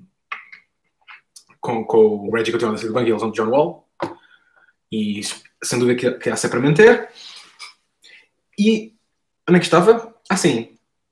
Portanto, nas, últimas duas semanas é um rating ofensivo de 128,5. Uh, eles estão completamente a avassalar equipas no ataque quando jogam estes, estes jogadores todos e finalmente vimos isso uma sequência suficiente. Para, e levaram no pelo na mesma quando jogaram contra os Sixers. Isso, e nem sequer, foi, nem, nem sequer foi, foi, foi equilibrado. E foi há menos de duas semanas. Certíssimo. Mas sabes qual é a equipa que está em primeiro? um, é isso. Ah, já agora, também não ter o Marcus Morris, eu não acho que é necessariamente uma coisa negativa para esta equipa funcionar bem. E o próprio John Wall Ok, e já, o Luke Kennard tem sido um dos melhores shooters deste ano, está completamente uh, on fire e também regressou agora. Volto, só não teve nos três jogos, mas teve, mas teve em pelo menos. Mas teve em dois. Mas também, mas a sequer estou a incluir o jogo em que não jogou nem Kawhi nem PG, que surpresa foi uma derrota e não foi próximo. Também tenho, tenho, tenho a equipa do Anthony Edwards com os Wolves, porque acho que foram a equipa que, apesar de tudo, duas vitórias significativas contra os Kings e contra os Grizzlies, que são equipas que são maioritariamente saudáveis, o que não é verdade para a maioria das equipas que tiveram muitas vitórias nesta altura. O, eu adoro muito este 5, o novo 5 deles. Conseguiram finalmente um balanço de terem três jogadores defensivos de alto calibre, o Kyle Anderson, o McDaniels e o Gobert a apoiar este backcourt. Também ajuda que o Russell está completamente louco triplos. Uh, acho que são tipo 50% no último mês, uma coisa desse género. Mas esta equipa começa e acaba com o que o Anthony Edwards está a fazer. E, e uh, os incrementos da sua habilidade para atacar, para atacar o sexto de forma mais eficiente, de atacar em isolamento, um, os incrementos em estar mais disposto também a procurar colegas, apesar que não é algo que é, que é um instinto dele. Foram. Foi, foi uma cena, já se falou dele nos pódios, foi uma semana incrível. E este balanço de 5, e este 5 com o balanço defensivo que tem, tem sido já é o quarto melhor 5 uh, da liga até agora com mais de 400 posses de bola é assentável para ficar. Uh, se me perguntar o que acontece quando regressar o Cat eu não quero pensar muito nisso, eu estou feliz como isto está. Estou a gostar destes Wolves. Eles arranjem maneira de resolver essa questão de outra forma. Por fim, não há como falar da NBA nas últimas semanas sem falar dos Sixers porque isto, isto não, está imbatível. São as sete consecutivas. A vitória contra Brooklyn foi um bocado um meme, mas foi, foi um jogo, foi um jogo bem conseguido. E a vitória contra Denver é o tipo de coisas que vai-se falar durante provavelmente os próximos meses. Porque o Joel Embiid destruiu completamente o Nikola Jokic, uh, jogando inclusive diretamente com o objetivo de, de, de forçar o Jokic a tentar defendê-lo. Obviamente, o mid-range também, também ajudou bastante ao ritmo que estava a entrar, mas já sabe o talento de, de, de scoring que, que, o Joel tem. Algum crédito também a, à maneira como, como o Doc tem reagido, tem, tem nesse jogo. Acho que é preciso dar aqui algum mérito quando é preciso. Uh, na segunda parte, a mudança do PJ Tucker para o Jokic foi brilhante. Finalmente, e acho que é daquelas questões que quando se vê uma vez e quando se vê num, num, numa plataforma tão visível como foi este jogo, podemos começar a ver muito mais ocasiões dos Nuggets a terem de enfrentar este tipo de defesa. Acho que vai ser, vão ser uns meses muito interessantes para ver o que acontece agora com, com Denver. Agora, e foi a primeira vez em muito tempo que vimos o, o, o Jokic a jogar completamente fora de ritmo. Não só pela intensidade que o Tucker lhe dá, como pela falta de opções no momento em que o Embiid está disponível para poder um, para poder focar-se apenas em proteger o sexto e impedir que haja aqueles vários cortes que, que beneficiam os Nuggets na maioria dos seus jogos. Outra, outra coisa, a pick and roll do Embiid e do Harden está cada vez melhor. O Harden tem sido absolutamente incrível. O nível, foram três assistências com zero turnovers nesse jogo. Eu não percebo porque é que ninguém fala da playmaking que ele está a fazer este, do nível que está este ano eu, eu cada vez mais óbvio acho que, ele devia ser um All-Star, o starter All-Star como, como base e não me parece sequer. É assim, eu sei que foi o Kyrie, ele, ele, ele, ele é bastante popular. Acho que é indiscutível quem está a ter a melhor época. E. Por, ah, por fim, mais uma, tenho mais uma coisa para dizer para o Rivers. Portanto, hoje, hoje, hoje, hoje é um festival. Uh, mesmo coisas como de repente vemos há um primeiro screen por exemplo, quem está a defender o Maxi é puxado para vir para o Harden antes de fluir para a pick and roll com o Embiid. É, é um momento extra de vantagem, é um momento extra de espaço, destrói completamente uma defesa, como vimos em Denver. Um, os Sixers estão imparáveis, são a melhor equipa da NBA nos últimos tempos. Uh, passaram de uma equipa que eu respeitava para uma equipa que está entre os meus contenders claros para este ano porque agora que sabemos o que é que é ter, um, ter o, o, o, Melton como starter e o Max o Max do banco, uh, em que vemos algumas estratégias mais interessantes, uh, a depth que eles conseguiram no, durante a off-season está finalmente a mostrar-se. O Niang não falha, eu não sei o que se passa ali. Portanto, os Sixers agora, primeiro lugar mais que merecido. Eu acho que isto só demonstra que o Doc Rivers é um grande treinador e que ele vai ficar durante muitos anos. Está, está calado. Está a ser. Eu, eu, eu, eu, eu, não dou, eu não vou, epá, eu, acho que a seguir sou eu, não sou? É, está calado lá, a seguir és tu, é, vai, Não, mas eu concordo, eu acho que o, o Doc, Rivers é, Doc Rivers é claramente o melhor treinador que, que o Chico Salvador tem. Se pudessem levar com ele, era o ideal. Está calado. E só, e só para recordar, eu não vou falar, eu, eu, e só para recordar que ele vai ser, vai ser o treinador com mais vitórias quando o Pop se reformar. Portanto, Aí, está calado. Não, não me estás a lembrar disso. e o Pinto temos um episódio acordado. Exato, que é quando formos arrumados na segunda ronda outra vez, não é? Enfim, eu já falo dos Sixers. Primeiro falar dos Suns, porque eles têm levado muito, eles levaram aqui muita pancada nos últimos tempos. E o pessoal às vezes esqueceu-se que opá, eles não tinham ninguém. Estava a jogar uh, o Joe Chocoge e, e o Dwayne Washington Jr. e o Torrey Craig. E, pronto, esse, tipo, esse tipo de gente. E ultimamente os Suns, principalmente com o regresso do, do Chris Paul, que ultimamente parece, parece o Chris Paul, não parece outra coisa qualquer, que, que, ele, que, ele, que ele parece desde, desde o dia em que fez 37 ou 38 anos, basicamente desde aquele jogo 7. Desde o jogo 7 contra os Pelicans, que eu não ouvia ter uma sequência de jogos tão boa, do jogo 6 contra os Pelicans e pronto, dar crédito aos, aos Suns que têm estado bastante bem nos últimos tempos. Eu, eu acho que eles perderam um dos últimos dois jogos, se foi o último, se foi o penúltimo, mas pronto, já, já perdi a esperança que eles ficassem fora do play-in e acho que vão ser ainda assim uma equipa respeitada nos playoffs. Não acredito que eles ganhem o que quer que seja, não, não acredito que sequer que passem da segunda ronda, mas são um adversário difícil para toda a gente. A seguir, falar do. Sim, também o Cam Johnson, porque lá está, é como o Martin estava a dizer aqui no nosso chat, eles eram demasiado pequenos, e é verdade, e agora ele, parece que andam atrás do Odiano Novi, eles e os Knicks, e seria mais uma, uma excelente adição a estes, a estes, a estes Suns.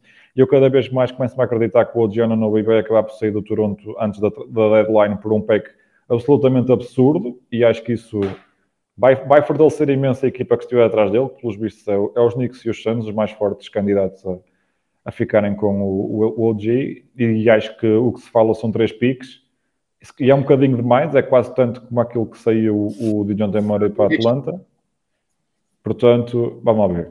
Mas pronto, falo dos Wolves porque eu tinha falado no menino Anthony Edwards, apesar de não o ter metido nos pódios. Eu continuo a achar muito esquisito. Pronto, eu, não é esquisito, eu continuo a gostar muito do facto dos Wolves terem que ver livros do Nas Reid, porque já se viu que, não, ficando com o Cat e com o Gobert, não há espaço para o Nas Reid continuar ali, porque os minutos são. Há demasiados minutos para distribuir para aqueles dois e todos, ambos são melhores na posição de 5 e, tanto, e o Nas Reid também é melhor na posição de 5 e acho que ele será uma ajuda muito importante para onde quer que ele vá, e ele neste momento é um jogador muito útil em qualquer das 30 equipas da NBA. E pronto, eu continuo, eu continuo a achar, desde, desde que vi 10 jogos destes Wolves, que o Cat tem que ser trocado ontem, apesar daquele contrato que lhe deram e do contrato futuro que o têm. Opa, não sei, uma troca direta com o Labine, qualquer coisa. O, os Wolves que se mexam, que o futuro deles não é com o Cat, e isto, últimas, as últimas tricks dos Wolves têm provado isso mesmo. E já agora, o Kyle Anderson é um jogador do caraças. Ponto. Kyle Anderson é tão importante para haver movimento de bola naquela equipa. Que uma, porque assim, quando o teu guarda é o D'Angelo Russell, tu precisas mais tu precisas de alguém que saiba fazer um bocado melhor esse trabalho. E, e, vão ver quantas assistências que o Kyle Anderson tem, quantas vezes é que ele move a bola diretamente para alguém que está, está, do, outro, que está do outro lado aberto. Tu, e inclusive as pick and rolls, porque ninguém passa ao Gobert como passa ao Kyle Anderson. Exato. Portanto, um, só, e só estou a dizer isso até porque eu eu estive no Twitter gushing over Kyle Anderson há uns tempos e, e pronto, já agora fica aqui também. É, os Wolves são, são legit, apesar de eu achar que quando o Cat voltar, e ele também deve estar para voltar, ele já se lesionou há tanto tempo que eu já não me lembro de o ver em campo, por isso ele deve regressar um dia destes. E acho que vai ser interessante ver como o, o Chris Finch vai gerir os minutos daquela malta toda quando se percebeu claramente qual é o melhor 5 dos Wolves. E já agora, aos Wolves, que parece que vão picar o Bones Island, que os Denver estão brutinhos para despachar. O Jalen Noel acho que também, é, também não é para ficar ali. E terem ali um Dynamo como, como o Bones Island off the bench vai ser uma coisa engraçada de ver. Também ali a Minnesota. Acho que, sim, gosto da move, apesar do Island ser claramente o pior defensor da NBA, ainda pior que o Trae Mas numa, numa equipa em que tem ali eh, uma, um, um roamer como o Gobert, tudo se perdoa.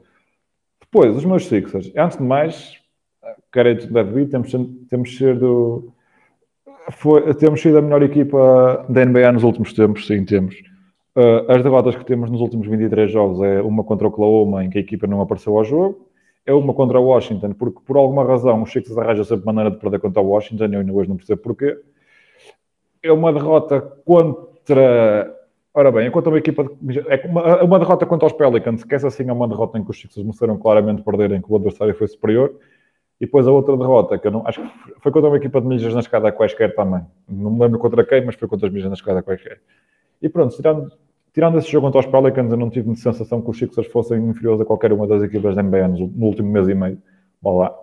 E já agora, o ajuste feito pelo, no, no sábado, com metendo do PJ Tucker no Jokic, é um ajuste Dave Yeager, não é um ajuste do Doc Rivers. Parem de dar mérito a quem não percebe um caraças disto. O ajuste é do Dave Yeager, que é o coordenador defensivo daquela equipa. E por isso, sim, mérito ao Dave Yeager, que é um, é um coordenador defensivo extraordinário. Os Sixers têm estado bastante bem defensivamente desde que ele está lá. E acho que ele já está lá desde o tempo do Brett Brown. E os Sixers desde sempre foram uma boa equipa defensiva. Claro que ter o Embiid ajuda, mas os esquemas são bons. Eu gosto bastante de ver os Sixers a defender e cada vez mais têm adotado uma defesa zona que funciona bastante bem. E já agora, a maior parte dos pontos do Jokic no sábado é quanto ao Errol, e eu acho que o Doc Rivers tem que liberar-se do Errol da rotação ontem. E ontem já é tarde. Ele é tão bom jogador, pá. Está calado. Prontos, opa, tirando isso, o Maxey está tá muito bem. Exato, os mídias na escada foram os Bulls, como o Martinho está a dizer, não joguem com o Embiid não jogou. Foi, o, Embiid não jogou nesse jogo. E o Lavine esteve absolutamente on fire marcou 9 tri 11 triplos ou logo foi. Yeah, foi esse jogo. Uh, prontos. Uh, de resto, o que mais é dos Sixers? O ataque tem estado melhor que a defesa nos últimos tempos. Eu acho que uma equipa que tem o luxo ter um pick and roll entre o Embiid e o James Harden é uma coisa absolutamente aterradora para as equipas adversárias. O Tobias Harris estado cada vez mais eficaz, ele lançar 46, 40% dos campos e 36,5% do break. É, são eficácias boas para um, para um jogador que é muito importante na defesa o PJ Tucker começa aos poucos a mostrar o porquê dele ser um jogador que vai ser super importante nos playoffs e o pessoal que continua a bater no PJ Tucker dia após dia não percebe absolutamente nada disto. E, na, e na, no jogo contra os Nuggets ele tem, lá, tem duas posses de bola inacreditáveis que ajudam os Sixers a, a ganhar o jogo, que é, aquele, que é aquela tapinha no ressalto ofensivo que o homem aparece não sei de onde para meter a bolinha dentro do cesto e logo a seguir saca, saca uma bola ao Jokic, quando o Jokic traz a bola abaixo para lançar, para fazer o look normalzinho dele Pronto, os Sixers têm estado bastante bem nos últimos tempos. Eu não gosto do Shake Milton, não é novidade para ninguém. Continuo a chorar ainda dia 2 pelo Isaiah Joe ter ido para o Standard e ter ido por absolutamente nada. Acho que o Isaiah Joe era uma melhor fit nestes Sixers, principalmente pelo defensor que é. Mas ele tem estado bastante bem nos últimos tempos. O, o Niang, quando não está numa cold streak, de facto, o homem é, o homem é tá, tornou-se melhor defensor que aquele que era no ano passado, que o ano passado era um autêntico cona, e este ano está melhor. Ele no ano passado perde-nos sozinho a série contra Miami, porque ele teve absolutamente terrível contra Miami precisamos muito naqueles triplos dele e eles não terem caído nessa série foi uh, absolutamente. Pronto, já, opa, foi um dos motivos para perdermos essa série. Para além do Embiid ter saído com, com, com a conquista do Toronto e não ter jogado aqueles dois primeiros jogos em Miami, temos que jogar com o DeAndre Jordan, mas pronto, é o que é. E pronto, opa, espero continuar a falar bem dos Sixers nos próximos tempos. Eu tenho quase certeza que vamos perder um dos dois jogos que temos agora em seguida contra os Magic, porque somos os Sixers e nós perdemos jogos estúpidos de vez em quando. Mas continuamos atrás dos Celtics. Acho que ultimamente temos sido claramente melhores que os Celtics. Mas isto é uma equipa para chegar à segunda ronda e voltar a perder. Portanto, yeah. eu, não, eu não consigo.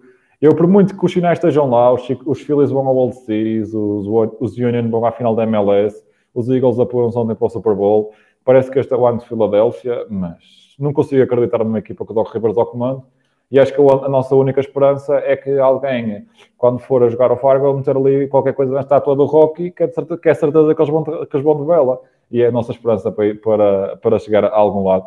Gostava muito que o Arden e o Embiid tivessem uma oportunidade de jogar uma final juntos. Adorava que essa final fosse contra os Nuggets, mas acho que não vai acontecer, principalmente enquanto o Doc Rivers for o treinador. Por muito bem que ele tenha estado nos últimos tempos, atenção, porque a mudança do, do Maxey para o banco é fundamental porque finalmente a segunda unidade consegue, consegue produzir alguma coisa, embora ainda seja bastante em eyes ao ball, porque o Maxey não é, não é um passador, o Maxey só passa ao sexto, só que ele vai passando bem ao sexto, ele cria, ele quando está naquelas sequências em que está absolutamente quente, ele marca triplos até do logo e o homem, o homem tem estado potente nos últimos tempos, começa a, a encontrar o range dele, ele houve uma altura que nem triplos do canto conseguia marcar e ele até a lesão era o lançador de canto da NBA, lançaram uns absurdos 67,5% do canto de 3 pontos, o que era uma coisa extraordinária. Começa finalmente a, a encontrar o range dele e vamos ver. O Taibo começa, começa a ser produtivo, começa, o, o Doc Rivers começa a, a, encontrar lugar para ele na rotação. Ele não está a lançar tão mal como isso este ano de 3 pontos, ele continua a, a, conseguir produzir pontos ali naqueles, naqueles cortes que faz ali perto do sexto. É um jogador inteligente, apesar de ele continuar um bocado suspeito da defesa dele pelo enche de faltas demasiado rápido Opa, é, por favor, Doc, dá minutos ao Paulo Reid e a equipa está pronta para os playoffs e uma hora aí que não invente na deadline. Que não invente. Pronto, e é só isto. E não, Gonçalo, não preciso nada para ver, estou ótimo.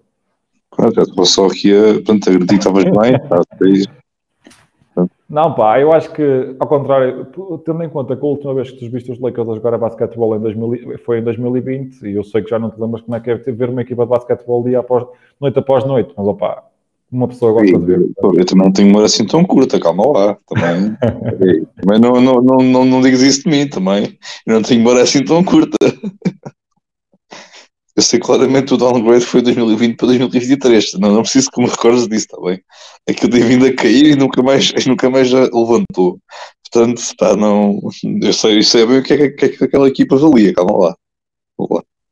É pá, e sobre o Harden e o Embiid jogarem uma final, é pá, nem que seja pelo menos na Playstation, qualquer coisa. Pronto. Mas pronto, deixa agora o Marcos falar um bocadinho, pronto. Olha, sobre o Philly, 5 estrelas, tenho gostado imenso. Tenho gostado imenso.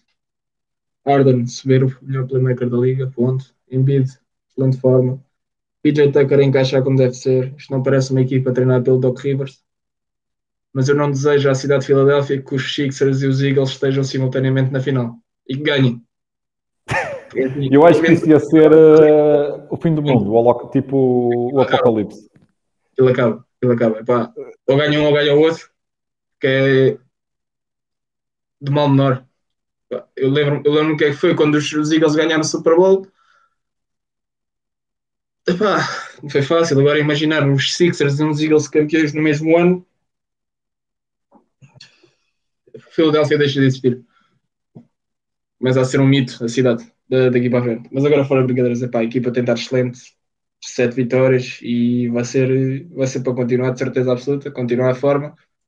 De certeza querem aquela primeira seed, não tão longe, dois jogos e meio, tanto como os Milwaukee Bucks, estão os dois fortíssimos ali dos Celtics, são a melhor equipa deste momento na liga.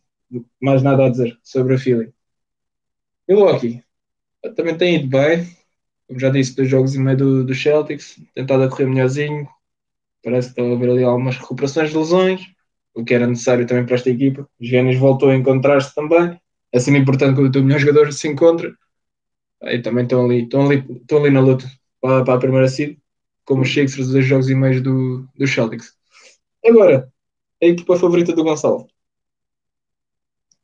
Washington. Cinco vitórias seguidas. Parece mentira. Parece mentira que para a semana vão metê-los na lata. Ou não? Ou não? Os próximos dois jogos são San Antonio e Detroit e podemos ter uns, uns Washington Wizards com, com sete jogos seguidos, sete vitórias. Mas San Antonio e Detroit é claramente o tipo de jogos que os Wizards perdem percebes? Sim. Epá, é assim, as cinco vitórias foi New York Knicks, Orlando Magic, expressiva, expressiva vitória por vindo aos Orlando Magic. Uma vitória interessante contra os Dallas. Depois há ali uma disputa no, no Twitter entre o Kuzma e o Dinwiddie, também foi engraçado.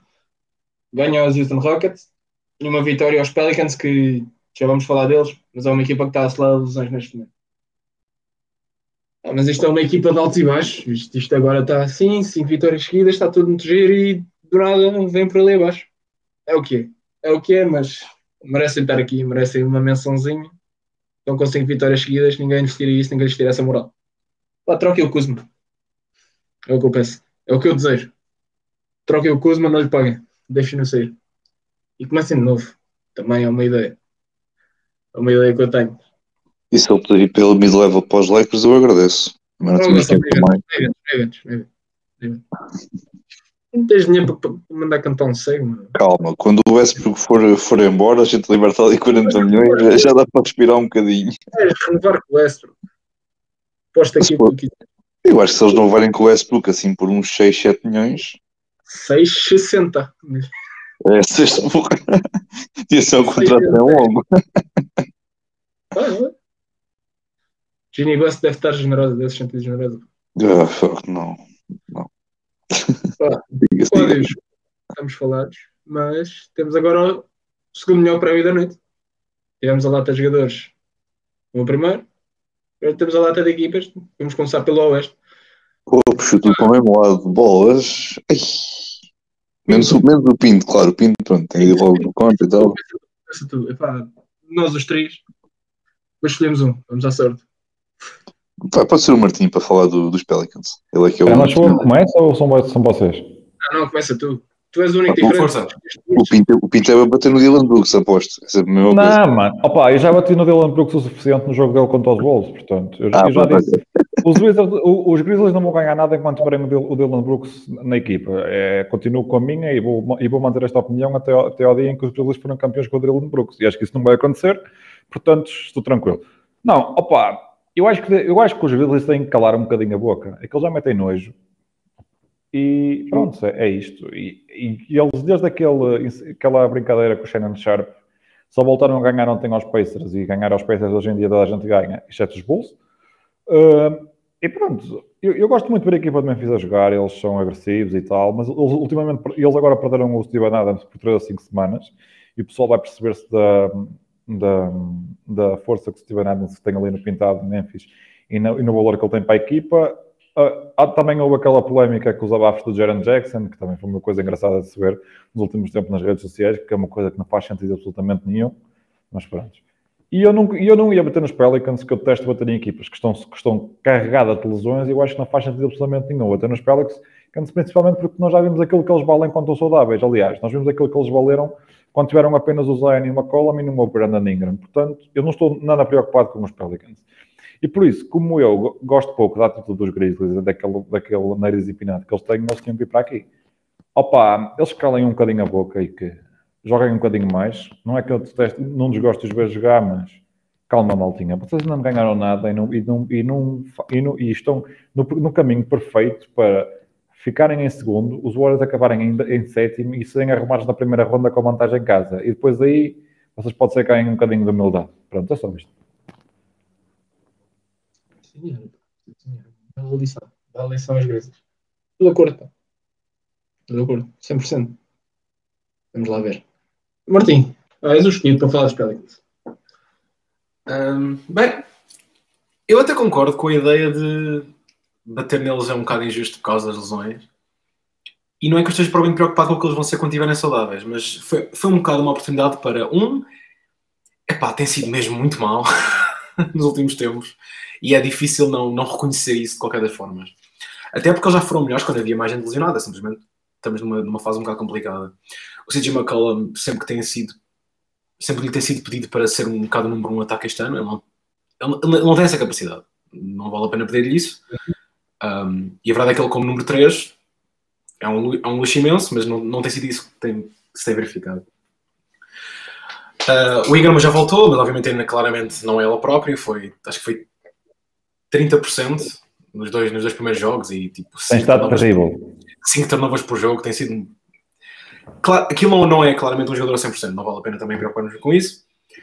Agora, isto fez-me pensar um bocado na questão do, do shooting e spacing da equipa. Porque a verdade é que no próximo, naquilo que se espera que seja a melhor versão da equipa, vais ter o CJ, vais ter o Ingram, vais ter o Zion. Mas possivelmente vais ter o Zion já com outro que seja non-shooter, provavelmente com um big ao lado dele, seja o JV ou eu, acho que o Larry Nance não vai ser respeitado nesse aspecto. Portanto, Eu acho, espera aí, deixa- já agora, eu acho que o 5 para fechar jogos dos, dos Pelicans vai ser CJ McCollum, Brandon Ingram, Trey Murphy, Zion e, e Larry Nance. E há, e há dois jogadores capazes de manter um lançamento triplo aberto nesse 5, que é o McCollum e o Trey E o Murphy e o Ingram, e o Ingram a espaços. E o, o, o, Lance não é um, um mau lançador, vai matando o triplo de vez em quando.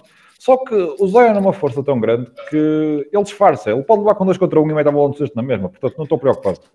Não, de novo, isto não tem a ver com. eu Não é, não é a ideia de assim não funcionar, é a ideia de olhar para o resto dos teus assets e perceber que tens um bando de jogadores que são non-shooters um, e levantar as questões se não, é, se, não é melhor- se não é a altura de tomar uma decisão entre este grupo que tu tens de Najee Marshall e Herb Jones e Dyson Daniels, porque um, especialmente se algum deles tiver algum valor.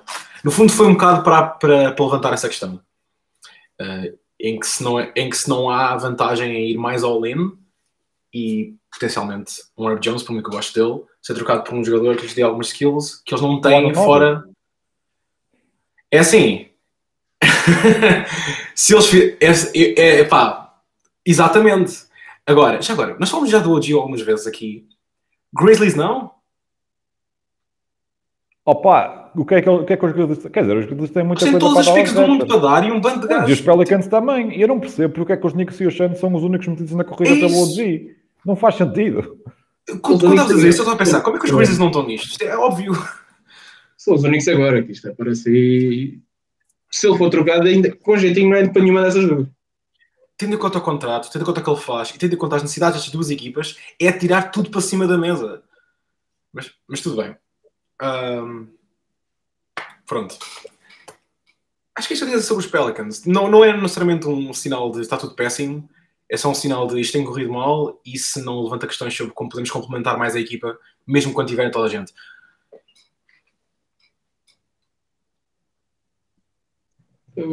Tens minha alguma cena- coisa espera aí, já agora, a cena com o OG é que o OG já provou em Toronto que ele pode perfeitamente defender 5 e com isso acaba-se a questão de quem é que defende 5 ali, na, ali.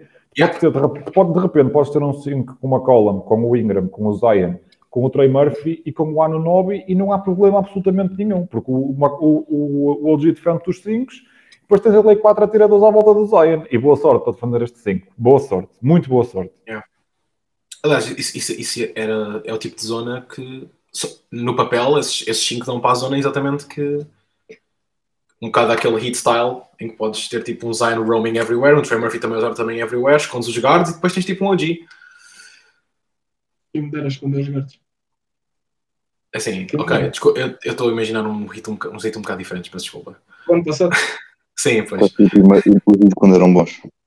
Sim, eu, Eu Sim, Marcos, eu- sim, Marcos, os Lakers também não são bons, é pá, não me falas nisso. Pronto, só eu não quero falar dos Lakers, eu não quero falar dos Lakers.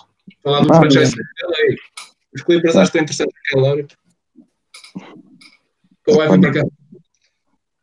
Não, não, não. Eh, eh, Pronto, sobre o Pelicans não tenho, muito, não tenho nada a dizer. Não, siga. Ah, é, é pá, uma equipa que está repleta de lesões. Já vimos que é que são capazes quando estão, quando estão a 100%. Não há nada a dizer sobre os Pelicans. Foi a equipa com maior, maior losing streak, se não me engano, se calhar a mais impressionante, dentro do lote de equipas boas do, do Oeste. Sim, acho que é a maior, são 0-7. yeah. É que entretanto eles já estão em oitavo. Sim, sim, sim, eles Sim, sim. passaram para a oitava, aquilo foi sempre a descer. Eles continuarem a perder, acabam com o mesmo recorde dos Lakers. Assim, a pico dos Lakers já não tem tanto valor este ano. Ainda bem, pronto, é isso. Já, mais um troféu para os Lakers, mais um. Siga. Vocês já vão em 15 anéis para aí. Ah, fu. Olha, já agora, Gonçalo, já que não disseste nada, fazer os Indiana Pacers.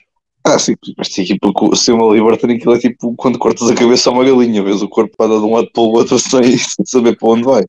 E tá, olha, já agora falando dos Pacers, podemos falar da semana do Buddy? Pá, Pelo bom, pelo bom ou para o mal, pera lá. Não acompanhei muito. Vai ver as stats e já vês. Ele tem um jogo de 9% durante a semana. 9%. Está tá pronto, está pronto para jogar pelos Lakers, então. Com, com porcentagens dessas, está, está a lançar bem. O Badildo é o teu jogador favorito, na verdade. Claro, já, ele, já é, ele já é dos Lakers desde que nasceu, ele é que não sabia. Ahm, pronto, é isso. Pá. A equipa não está, não está a jogar bem. Quatro derrotas seguidas, creio eu, se não estou enganado. Ah, pronto, também. Já Deve ser nove- devem ser 9 nos últimos 10, porque eu acho que eles só ganharam aos Bulls. Ah, ok. Então pronto, já, já estão em modo Wemby. Ok, então, gosto, gosto disso. Eh, pronto, é, novo, a lesão do, do Aliberta não, não tem ajudado, já, já não está lesionado, já não, não é só desta semana, já tem sido já de algum tempo para cá, já tem dado com, com, esta, com esta lesão. Eh, pronto, é isso. A equipa não tem dado a jogar bem. O Badil também a lançar, como, como o Pinto disse, a lançar muito bem, a lançar a, nível, a, a níveis do Westbrook, que é algo que é muito respeitável. E é isso. Pronto, é, é só isso. Marcos, tens, mais alguma coisa a dizer? Esta, esta equipa dos Pacers, sem o seu cérebro, não mexe. Pronto. Sem a Liberta, não andas. Não andas para a frente. Uma equipa meio perdida em campo. Mas é. Isto, isto é o que esperávamos do, dos Pacers. Era, era ser isto. Era o que está a ser agora. Nós esperávamos é que se calhar fosse isto o boom enorme do Aliberto, que está a ser. Jogador incrível.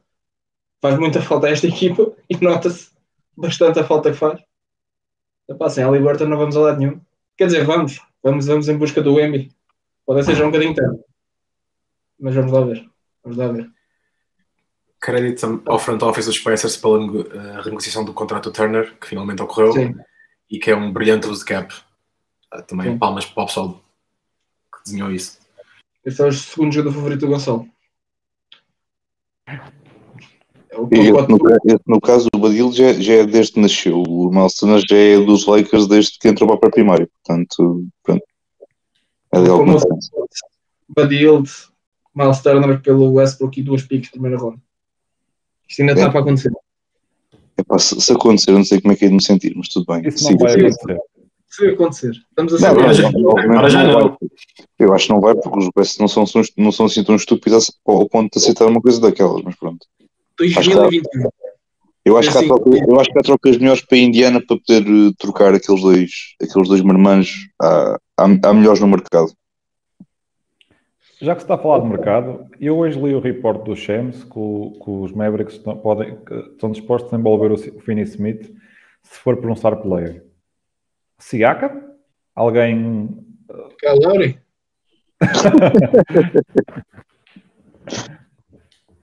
Eu acho que os Mavericks deviam, ter, já, tinham batido, já deviam ter batido à porta de Toronto ontem. O OG não? Não vai ter Isso é-. Faz mais, senti faz mais sentido o Siakam porque eles precisam de um segundo criador, percebes? E o, e o Siakam consegue ir aí para ele. Só que eles não têm nada neste momento para além do jogador em si, eu tenho. Eu acho que eles não têm tipo picks que possam dar jeito. Eu acho que não. Pois, Acho que como não. é que eles vão, como é que eles vão ter o Siakam com, o- com o Finney Smith? Não dá? Eles têm picks. Opa, eu, eu lembro-me que há uns tempos, quando foi a nossa Deixa eu meti aí picks, umas picks quaisquer dos Mavericks. Não sei de quando, mas eu meti picks. Acho que foram, eles pelo menos duas ou três devem ter. Mas já falamos disso no fim, já agora. Yeah, já confirmo, eu já confirmo, eu já confirmo isso. Eu já dá já os bitites sobre trocas nos fins. Já agora, para mandar um bitite sobre Brooklyn. Brooklyn está aqui não por ter perdido em Filadélfia, porque eles, pronto, o jogo em Filadélfia, o Brooklyn perdeu e a Filadélfia teve sempre completo controle sobre o jogo e foi que foi, e, eles- e foi um jogo que eles deviam ter perdido. É mais por levarem 8 em casa contra Detroit e, e permitirem que, ora bem, vamos lá ver a box score. Permitirem 25 pontos do Sadiq Bey, 20 do Alec Burks, os 17 do Durant, que começa a ser normal, 16-5-3 do Kylian Hayes, 12 do Emi do Diallo, pronto. E num jogo em que o Bogdanovic marcou só 11 pontos, em que lançou 4 em 15. Opa, tu não podes perder um jogo contra o Detroit, tem que tomar mais 130 pontos. Não podes.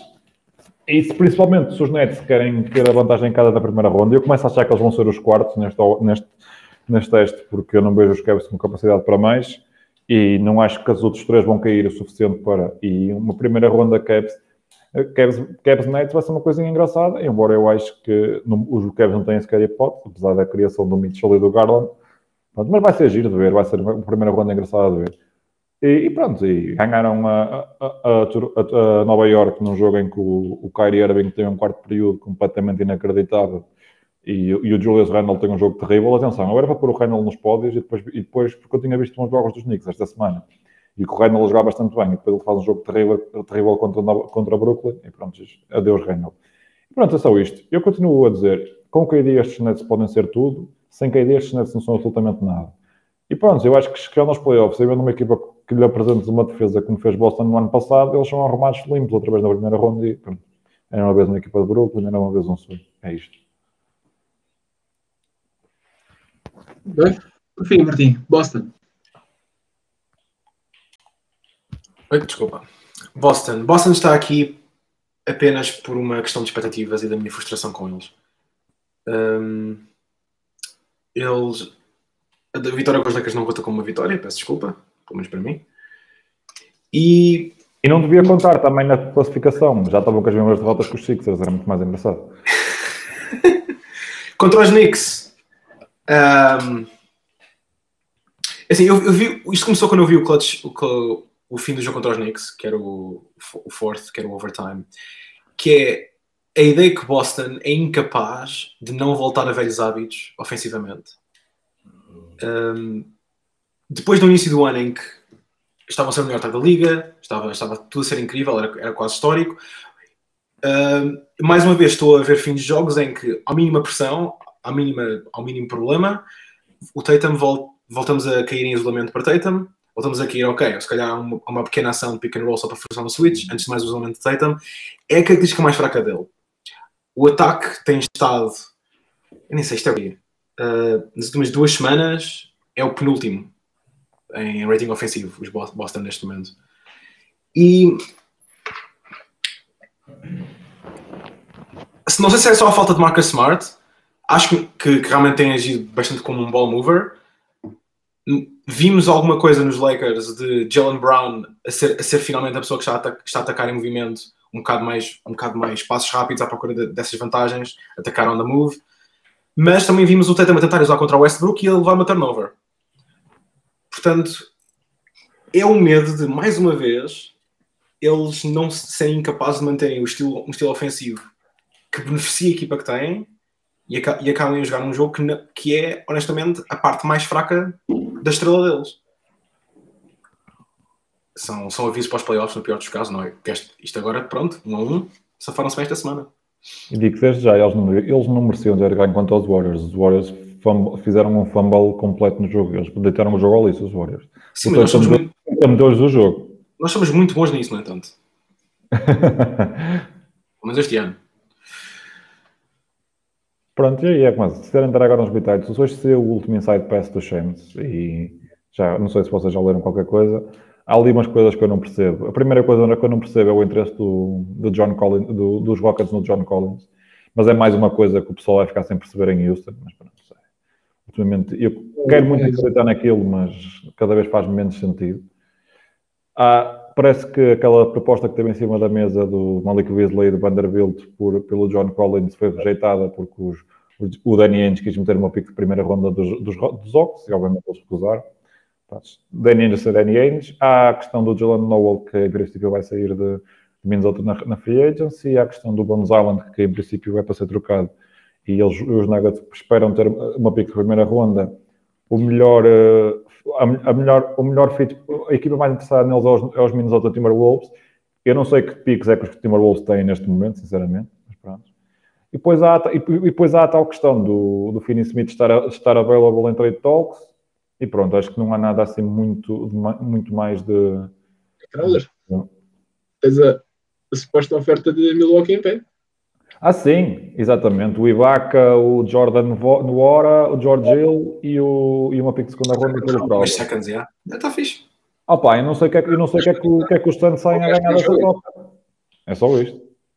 É, que- é, que- é, que- é que se os, os Santos aceitam isso, é uma, é uma troca horrível para os Santos, quer dizer. É que eles O, Ibaka o. Ibaka já está, em já está ah, na reforma, ah, pronto, já há dois, três anos, já à vontade. Ah, O Nuora pronto, pode acrescentar, mas quer dizer, ol- olhando para aquilo que é o package que, que os Santos pretendiam pelo Jay Crowder, eu acho que ficou um bocadinho fora O dele. É realista para o tempo de jogo que o Jack Crowder tem esta época, quer dizer. Não, eu acho que é o Hashimura, só isso. Não, mas a, cena é, o, o Jay Crowder vai ser trocado, ok, certo. É que se ele está à espera que, que- que- de jogar em Milwaukee, epá, eh, não sei. Ele não vai ser starter em Milwaukee. Pois, e, e, e depois a questão é essa, tipo, ele não é starter. Será que ele vai ficar contente a vir do banco, tendo em conta que estava, bem, deixa-me cá ver as notas, ele estava a vir do, ele era supostamente a vir do banco a partir do Chance e vai agora ser a vir do banco a partir de Milwaukee, tipo, ah, desculpa lá, não faz sentido nenhum e é de novo, isto é, é de novo, é basicamente mais vale dizer, pá, não quero ficar em, em, em, em- Phoenix, não tem a ver com o City titular ou não, é não quero ficar, não quero ficar, ponto. Se ele, obviamente disto de novo, se a troca se consumar, ele acabar por ir para, para, para Milwaukee e depois em, em, em abril ou em maio o estivermos a ver no banco, pá, eu vou-me rir bastante, porque este gajo vai, sai de uma situação em que não quer estar no banco, e vai para uma situação em que ele vem do banco, mas de novo, isto é, é esperar para ver. Também tens isso. A situação em Phoenix está tudo menos normal. O tarde é do lado. Tá bem, mas, Marcos, é certo que a situação não é normal, mas não é uma coisa. Primeiro o package que o- acho que, acho que o package que, o, que os Chance que estão a pedir pelo, pelo Jay Crowder acho que é sensato. Porque foi um jogador importante. Pronto, quando, ele, quando ele esteve lá, deu o seu contributo, foi muito importante. Agora, primeiro aceitar este, se eles aceitarem este package, acho que não é propriamente um- uma oferta. Não, o que recebem em troca não, acho que não vai ref- refletir propriamente aquilo que, aquilo que, que eles querem. Pá, acho que se aceitarem são, são estúpidos, não tem mesmo outro nome. Eu sei que aquilo também não está muito famoso, eu sei disso, no entanto, não. Eu não consigo acreditar que eles vão aceitar esse, esse pacote para o Jake Crowder. Não consigo, não faz sentido nenhum. Não, é um package, com- é, um, é ridículo, pá, é ridículo. Aquilo que se falava de início, houve uma altura em que eles, em que isto foi um report que saiu, vale, vale. em que eles meteram em cima da mesa o Grayson Allen, o, o tipo de troca direta do Grayson Allen pelo Jay Crowder. Sinceramente, eu não gosto muito do Grayson Allen e prefiro, sinceramente que ele fosse tipo, pronto, fosse embora da NBA. Uh, mas, pá, não sei, tipo, não, acho que ele, como o, o, o Ruben está aqui a falar de novo, só para bater outra vez na minha que isto também já me estou aqui a alongar muito. Acho que era uma troca estúpida para, para, para os Suns aceitar, sinceramente. Acho que há, acho que há melhores no mercado. Mas, mas pronto. E de novo, o J Quadra é tal cena. O J Quadra só sai com uma equipa onde ele tenha de jogar de início. Eu não estou a ver este Marmelo a querer, a querer vir do banco outra vez. Mas Não sou acredito eu. nisso, honestamente. Eu não, Não sei se é acredito. bem assim. Eu não sei se é bem assim. Se tu tens a oportunidade de ganhar um título, acho que ele não se importa de ficar no banco. Eu acho que ele já desistiu foi da oportunidade de ganhar um título em. É. Exatamente. Pronto. Ou então, ou então ele podia dizer isso, não é? Ou então ele, já, ele já o disse e, o- e o que veio cá para fora é que ele pronto, disse que queria, queria jogar de início, também pode ser o caso. Está. Jogar de início em Phoenix, uma equipa que se calhar não tem tanta aspiração. Jogar, jogar ao pé do, jogar ao pé do Conde, Paulo, pá, que privilégio. Não é fácil. Não é fácil. Não é. Opa, depois as outras cenas que se viu, também é aquela cena do Jalen McDaniels, pelos vistos que o Charlotte tem available e acho que os Lakers aqui há uns tempos também fizeram, queriam. É um extremo engraçado, eu gosto mais do, do irmão que está em Minnesota, mas este também é interessante. Se o preço for, a- for uma, se for uma boa second rounder, não vejo porque não. Yeah. Eu continuo a dizer, os irmãos McDaniels jogam bem, tanto um como o outro. Mas pronto. Por causa daquela cena dos Lakers de mandarem uma second rounders extra que impedem que criem proteções nas suas first round picks, isto é. Eu não sei, eu não, isto tem algum significado ou devo só assumir que foi simplesmente. O que eu não percebi, desculpa.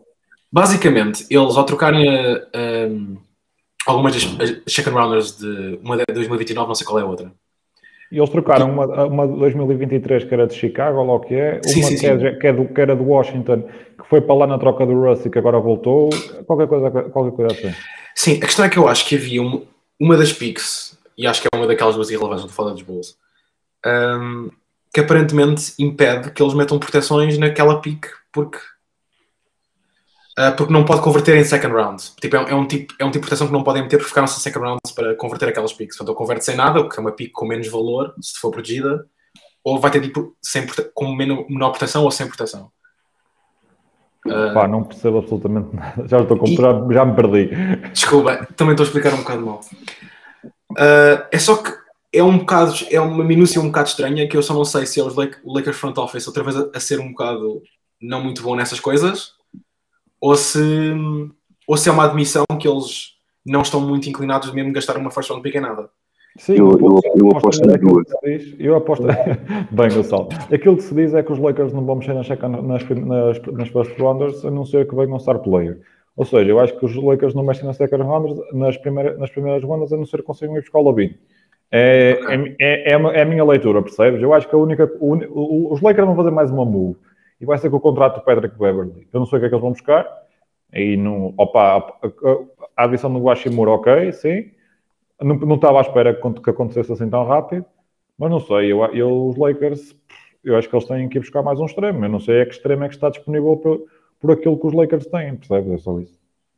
Ou então ir buscar o Mike Conley, mas eu não sei se os Jets querem ir à conversa com eles outra vez. Nossa Senhora do Castelo, deixa para lá estar. Kyle Lowry, Westbrook, LeBron, a Disney, Gabriel. Equipa. Ih, Ah, já agora, eu acho que os, que os Dallas só podem trocar também a 2027 agora. Acho que é uma Os Mavericks assim. têm a 2023 protected, mas é dos Knicks. E tem 2024 deles. Porque eu tentei tocar 2024 e tive aqui uma cena de step in roll a surgir. Mas, mas provavelmente dá para, fazer, dá para fazer swap, por isso isso não é grave. Sim. Yeah. Dallas podia, podia mexer. O. Cuban tem que mexer, senão o Luca vai se fartar. Olha, já agora Spencer também está a ter uma semana. Sim, teve bons jogos. Eles ganharam o jogo ao stand sem o Luca, não foi? Eles E ganharam yeah, os gajos tipo, tiveram. Eu com o saiu bué cedo e de repente o Spencer tomou conta, foi 30 e tal pontos e depois também no a seguir fez o mesmo. Exato. Eles, eles, eles, o jogo que eles ganharam, sem, eles ganharam dois jogos sem o Luca, acho eu, e eu não me lembrava de ver os Mavericks ganhar sem o Luca. Portanto, Portanto- aliás, eu tinha o Spencer, eu, quando estava a fazer o pódio, eu escrevi vários números, sabe que o Spencer, porque eu pensei, olha, se o gajo está a fazer isto, vou considerar. Não, não, mas foi, sim. Opa, vamos ver antes esta semana. Eu não sei que matchups é que é engraçado. Hoje já havia um Lakers Nets que era capaz de ser engraçado, mas entretanto os Lakers serão que o LeBron e o AD não jogava. Portanto, Vamos ver com os apanha-bolas e com, com a aguadeira disso. Eles há bocadinho ligaram-me, só que eu disse que não podia, que eu ia para a cama daqui a bocado e não dava. Yeah, eu não sei que. Pronto, por acaso estou um bocadinho perdido em termos de matchups engraçados esta, esta noite. Acho que esta noite o matchup mais engraçado é Minnesota contra Sacramento, que vai dar na Sport beta e que os Minnesota ganharam há poucos dias ao Sacramento Kings. Este, esta espécie de rematch acho que vai ser giro. Sim, o main event é o Warriors Thunder. Ah, exato, hoje há Warriors Standard também. Vocês têm back-to-back esta- hoje e amanhã, não é? Não sei por acaso, não sei se temos. Em OKC ou é em São Francisco? É em Oklahoma. Ui, perigoso. Vai ser o cheio, mostrar que é o que é All-Star, não, é não, não, não jogamos amanhã. Não jogamos amanhã. Ok. Eu tenho a sensação que os Warriors têm um back-to-back algures. Por isso é que eu estou a dizer, porque eu acho que o Clay, pronto, o Clay ainda não joga back-to-back, se bem não. Não, não, nós temos descansado tipo ocasionalmente até o Curry, portanto não- já não sei quem que anda a jogar muito bem. Quando é um jogo menor, esses gajos não aparecem. Opa, eu acho que os Warriors têm que começar a, a perceber que têm que começar a ganhar jogos. Não é isso. É só isso. Mas pronto. Acho que está na horinha de me ir embora, que os Chicos da Dartan também começam. Sim, senhor, está a ficar tarde. É isso. É isso. Bom, deixamos aqui o nosso, nosso shoutoutinho. Já sabem, pausa técnica, podem nos seguir no Twitter e no Instagram, verem-nos no YouTube e na Twitch. Podem nos ouvir no Spotify, Apple Podcast, Google Podcast e no Anchor. Os nossos parceiros no Facebook temos a Mais NBA, uma página que conteúdo deve ser fácil. Ser, eh, Que é tricô. Exatamente. É, é tricô, não é? Ok, ok. Exatamente. Uh, no Instagram temos o Basquetebol Notícias. Um bocadinho mais subliminar, mas é basquetebol português. Ah, só que era vôlei. Ah, fogo, estou a falhar hoje. É só desapontamentos, Gonçalo. Completamente. Está a ser um dia Mas- difícil. Mas, tu- mas tu estás à espera de boas páginas de tricô e de voleibol e tem só basquetebol. Isto não é nada. Desculpem lá. Não, mas isto é variedade de basquetebol, é pá. Basket estamos fartos, pá. Vamos, vamos- não, não, temos que fazer aqui um, uma, uma sucursal aqui do Pausa Técnico. Falar de balé, Campeonato Mundial de Balé. Acho que o Gonçalo é pro. Não, tu tens, um talento escondido. Eu não queres contar a tenho, ninguém. tenho, tenho, tenho. Aliás, eu era top 3 antes da lesão. Claro, claro. Depois eu estou lá de uma grande carreira. Portanto, Exatamente. era a carreira que passava no carregado e até Vila Franca, por aí. Depois andava Ah, não. E aos grandes palcos lá. Agora é um grande palco lá ali, ali. Não somos Portugal. Por exemplo, por exemplo, era bom. Ah, mas é isso, malta. Martim, obrigado por ter estado aqui connosco. Se tiveres alguma coisa, relaxa laranja. Epá, yeah, é, é o costume. Uh, Sigam-me no Twitter se quiserem, porque eu eu estou sempre a deixar coisas de basquete uh, de forma um bocado até spammy, diria. Há clips, há threads, uh, há interações com o pessoal do Pausa Técnica, portanto, se gostarem disso também, se gostarem desse podcast, já sabem. Quem conheceu? E... Pá, não sei, mas eles comentam e eu também quero ser porreiro, então digo alguma coisa de volta. Não, não, não vou deixar ali, não é?